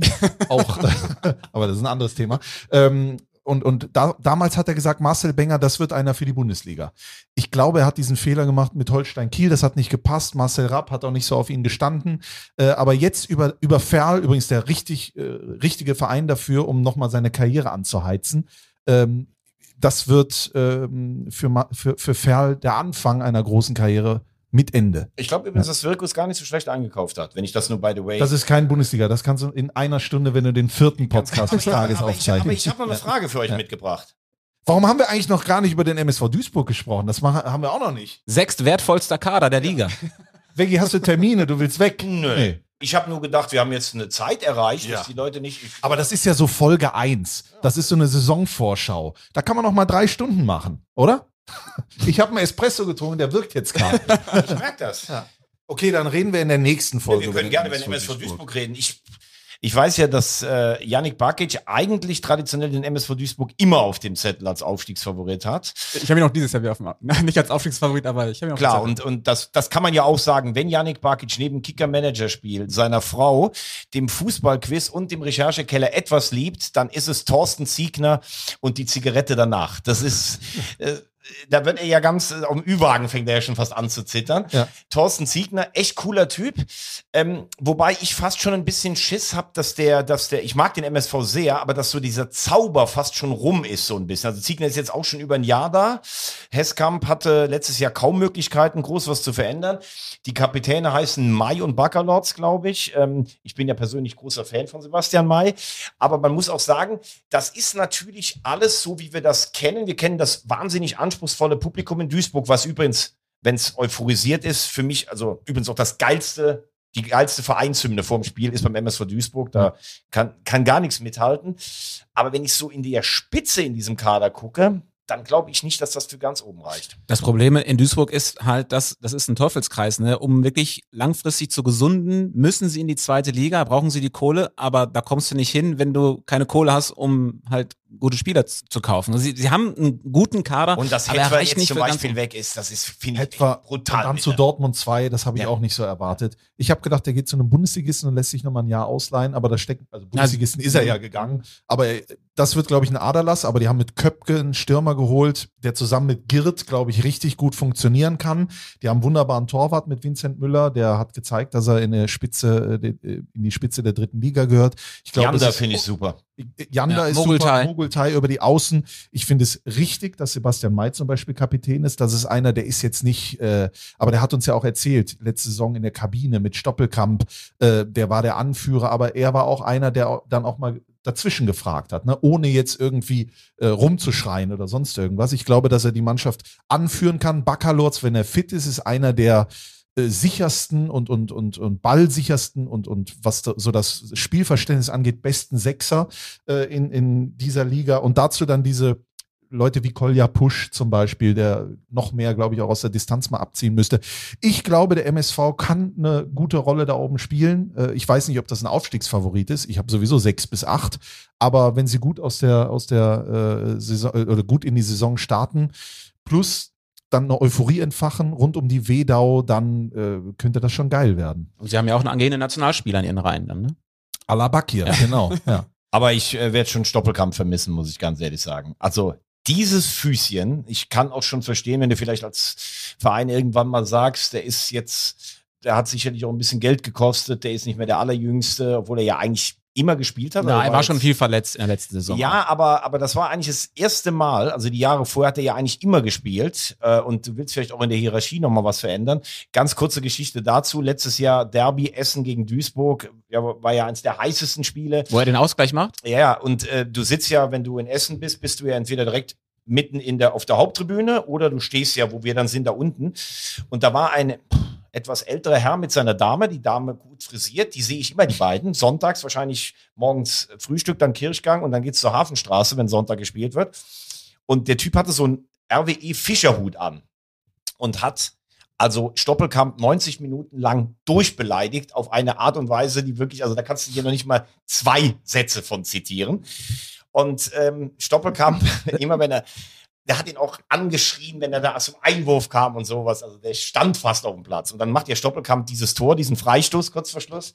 Und der Typ ist einfach bar vor Schreck. Und dann beugt er sich so zu seinem Nachbarn runter und sagt, aber kicken kann er wirklich, der Stoppelkamp. das fand ich einfach überragend, muss ich Es sagen. ist ja eigentlich das größte Lob, was, was dir passieren kann, wenn du, ne, wenn du so erstmal so durchbeleicht wirst, das muss man sich auch erstmal verdienen. Genau. Ich finde aber trotzdem, dass es der richtige Schritt war, Stoppelkamp aus der Kabine zu nehmen. Ich hätte mir, glaube ich, gewünscht, dass sie ihn vielleicht mit einbauen ins Trainerteam, dass er in so eine Rolle schlüpft wie ich, ich zeig den neuen. Aber damit was- würden wir ja nur sagen, aber Janik, da muss ich nochmal nachhaken. Da würden wir ja sagen, dass Stoppelkamp negativ für die Kabine war. Ich glaube schon, dass sich manche ähm, hinter ihm versteckt haben.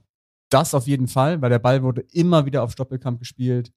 Wenn wir ein Tor brauchen, auf Stoppelkamp Er hat übrigens Nicht- dann aber auch geliefert. Ja, das muss man Er hat sagen. auch geliefert, Ja. genau, aber dadurch hemmst du ja die Entwicklung der jüngeren Spieler. Also du siehst es ja, im, Saisonfinale hat dann viel Mogultai gespielt, Het Vajanda, wir haben alle drüber gesprochen. Die, die sind ja richtig stark. Also lass die doch mal spielen. Aber er ist ja insofern noch eingebunden, indem er allen seine Playstation-Koffer vertickt. Da gibt es auch eine geile Geschichte, die wir leider nicht erzählen dürfen. Ich frage nochmal nach vom Media Days, ob wir das dürfen. Vielleicht in der nächsten Folge. Richtig geile Geschichte. Aber, und das muss man vielleicht auch mal äh, sehen, wie ist das auseinandergegangen? Äh, Es ist ja bekannt, Stoppelkamp hatte einen Anschlussvertrag. Zwei Jahre als Trainer, Scout, whatever. Darauf hat er freiwillig verzichtet, weil er gesagt hat, er will noch spielen. Ist ja zu Rot-Weiß Oberhausen gegangen, einem anderen großen Verein da im Ruhrgebiet und will vielleicht mit denen aufsteigen in die dritte Liga. Er hatte also noch Lust zu spielen. Er hatte auch Lust, äh, beim MSV zu spielen. Ich glaube, dass es auch den einen oder anderen gab, warum er diesen Anschlussvertrag erstmal zurückgegeben hat, weil er mit denen jetzt nicht mehr zusammenarbeiten wollte. Ich glaube, es ist wie so oft, ja, also es ist, glaube ich, so kommunikativ. Man hat sich drum gewunden, wie machen wir es jetzt richtig? Wir waren ja auch, falls ihr euch noch erinnert, es war ja noch gar nicht klar und dann war ja bekannt, Moment mal, in drei Tagen ist das letzte Heimspiel. Da muss er doch irgendwie verabschiedet werden oder sonst irgendwas. Ich glaube, bis zur letzten Sekunde haben die nicht gewusst, was machen wir oder sie haben nicht gewusst, wie machen wir es. Und da ist es, glaube ich, ein bisschen unglücklich gelaufen, jetzt aus, aus der Ferne, wie der MSV das gemacht hat. Ich kann mir aber auch vorstellen, dass der Stolz des Moritz Stoppelkamp ein bisschen äh, so ein bisschen angegriffen wurde. Ich hoffe, dass man sich in ein paar Monaten nochmal zusammentrifft, die Hand reicht, denn der MSV war Stoppelkamp, Stoppelkamp ist der MSV, das ist sein Heimatverein und ich möchte nicht, dass das durch sowas am Ende der Karriere dann irgendwie äh, äh, ja geschädigt wird. Und das darf man ja auch nie vergessen. Natürlich macht das in der Kabine was frei, aber man muss tatsächlich sagen, das hast du gesagt, Stoppelkamp hat bei Duisburg eigentlich immer geliefert. Der hat getroffen, der hat vorbereitet. Das darf man dann auch nicht vergessen, weil man dann immer so schnell da ist und sagt, naja, das macht für was andere frei. Das muss erst mal einer hinkriegen, was der da gezeigt aber hat. die, Und, Quote, die, sorry. Quote, die Quote hatten sie aber in der Rückrunde auch ohne ihn. Ja, ja, aber jetzt kommt's ja. Wie viel Scheißdreck haben wir gesehen vom MSV Duisburg? Wer war denn der Einzige? Wer ist denn in die Kabine gelaufen? Wer musste denn zu Thomas Wagner, zu Tobi Schäfer? Wer musste denn zum Magenta-Mikrofon? Mhm. Ja, die, die sich vielleicht beschwert haben, äh, der schreit mich an im Training oder sonst irgendwas. Der war dann aber gut genug, den Scheißdreck zu erklären, wenn die Kameras auf ihn gerichtet waren. Deswegen, ich bin mir sicher, dass das mal genervt hat, auch die Art und Weise. Aber vielleicht war das die Art und Weise, warum er es übrigens auch in die Bundesliga geschafft hat. Und vielleicht war das die Art und Weise, warum er den MSV als Kapitän äh, in Spielen, in entscheidenden Situationen zum Sieg oder zum Punktgewinn verholfen hat. Und mal schauen, wie das auf mehrere Schultern verteilt in der neuen Saison ist, wenn es nämlich scheiße läuft. Du weißt dann doch, brauchst du den Stoppel. Du weißt doch, wie es ausgehen wird. Landespokal, erste Runde, Rot-Weiß Oberhausen gegen MSV Duisburg. Freistoß Stoppelkamp. Wahrscheinlich ja. Und ich würde es ihm gönnen. Ja. So. Freunde, So, jetzt habe ich aber noch eine Frage dabei. Darf ich noch eine stellen? eine noch. Wir haben jetzt gerade, der, der Name ist ja schon mal gefallen, Elversberg, die ja aufgestiegen ist. Wir dürfen ja durchaus auch verzahnt mal in die vierte oder in die zweite Liga schauen. Und Elversberg ist ja unfassbar klein. Ich glaube, 12.000 Einwohner wurden da. Ich habe die Frage an euch mitgebracht. Wer ist denn der kleinste Verein, also einwohnermäßig, der jemals in der zweiten Fußball-Bundesliga gespielt hat? Ihr dürft, wer, wer es weiß, kann sich melden und äh, darf dann die Antwort hier geben. Sind wir da auch mal mit dem Auto vorbeigefahren. Und du hast dann mal gesagt, hier übrigens war auch mal zweite Liga. Ist das irgendwo so im, Ah, im, in dem Im Saarland.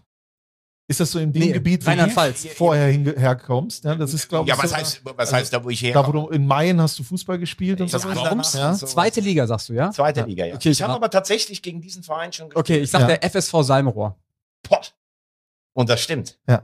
Wahnsinn. Das, ist, das hast du doch schon öfters im Auto. Ja, Daran ja. erinnert man sich natürlich. Nee, tatsächlich. Also ich bin ja gebürtiger Rheinland-Pfälzer und ähm, wenn du in der Verbandsliga gespielt hast, äh, dann bist du tatsächlich bis runter nach Trier gefahren. Salmrohr ist kurz vor Trier, also zwischen Wittlich und Trier. Der FSV Salmrohr. Salmrohr ist ein Stadt- oder ein Dorfteil von Salmtal. Und das wird, glaube ich, knapp 3000 Einwohner. Haben zweite Liga gespielt mit den ehemaligen Weltmeistern Wolfgang Kleff und Bernd Hölzenbein. Klaus Toppmüller kommt daher. Die sind äh, damals aufgestiegen und sind der kleinste Ort äh, von der Einwohnerzahl, der jemals in der zweiten Liga Wo spielen die jetzt? Ich kenn's auch nur, spielen sorry. jetzt nur, äh, nur noch in Anführungszeichen in der Verbandsliga Rheinland. Das ist jetzt dann die sechste Klasse, ist das. Ich kenne es auch nur, weil wir früher äh, zu Hause einen Kicker in den Managerspiel hatten. Lothar Matthäus Super Soccer auf Diskette damals noch. Ich glaube, das war 1996 oder sowas. Und da startete man in der zweiten Liga und da gab es den FSV Salmo. Und das habe ich mir irgendwie gemerkt. Wahnsinn. die sich damals durch eine Aufstiegsrunde noch, wenn du Meister der Oberliga Südwest wurdest, und damals sind sie nur Zweiter geworden, aber Wormatia Worms hat keine Lizenz bekommen, dann gab es eine Aufstiegsrunde mit vier Mannschaften und zwei sind davon aufgestiegen. Hier lernt man noch richtig was. Ja. Ja. Das soll, soll man ja auch in diesem Podcast. Ich, ich habe schon abgeschaltet. Äh, kommen wir mal zum Ende und freuen uns auf den Start der dritten Liga. Am Freitag geht's los. Hallischer FC gegen Rot-Weiß Essen ist das Eröffnungsspiel der neuen Saison. Ah, ist da jemand von euch? Ich bin dort. Vor Ort darf das Ding kommentieren. Ähm, Stefanie Blochwitz moderiert. Martin Lanich ist unser Experte. Wir starten die Sendung um 18.30 Uhr. Eröffnungsspiel, das erste Tipico-Topspiel. Äh, wir haben auch schon mit dem DFB gesprochen. Es wird ja keine Eröffnungsfeier geben, sondern ganz dezent. Der DFB sagt ganz klar, das ist die dritte Liga. Das ist sowieso jetzt der Fußball. Der soll in den Fokus rücken. Also diesmal singt niemand, auch ich nicht. Keine Helene Fischer. Aber ich freue mich extrem auf dieses Spiel. HFC, RWE, ganz viele Fans, die da mit äh, äh. Ich habe ähm, mit äh, der Lisa gesprochen, der neuen Sp äh, Pressesprecherin vom HFC, sind schon viele Tickets verkauft und die hat mir erzählt, dass der HFC übrigens einer der wenigen Vereine ist in Liga 3, der extremst viele Ka äh, Karten an der Tageskasse verkauft. Also die machen wirklich noch die Tageskasse auf und im Schnitt kommen dann 2000 Ticketkäufer dorthin und wollen halt noch das ausgedruckte Papierticket und so weiter und so fort. Ich finde, das hat irgendwie Charme. Ist übrigens ein super emotionales äh, kleines Schmuckkästchen, was sie da haben. Also sowas würde ich mir auch gerne häufiger wünschen in der dritten Liga. Wenn das Ding voll ist, wird's richtig laut. Und ich habe, glaube ich, irgendwie noch gelesen, dass außer Ferl und Viktoria Köln und den, ne Moment, die zweiten Mannschaften können wir nicht zählen, dass jeder Verein, der dieses Jahr in der dritten Liga spielt, schon mal in der ersten oder in der zweiten Bundesliga gespielt hat. Also so viel auch zu Sachen Tradition. Das Kann ich, kann ich so jetzt erstmal nicht bestätigen. also würdest du sagen, es ist die erstklassigste dritte Es Liga ist aller die Zeiten? beste dritte Liga aller Zeiten. Ja. Da würde ich mich festlegen. Und endlich hat sie einen Podcast und den gibt's ab sofort immer dienstags da, wo es halt Podcasts so gibt. Abonniert uns gerne, liked uns und äh, guckt vor allem die Spiele am Wochenende. Ähm, wir tauchen dann zwischendurch auch immer mal wieder auf. Ja, Das war eine schöne erste Folge, oder nicht? es hat sehr viel Spaß Mir ein gemacht. bisschen zu kurz. ich komme ja, wieder. Es ist ein bisschen zu kurz, aber wir haben um 17 Uhr reserviert an Tisch 13. Also, bis nächste Woche. Wiederhören.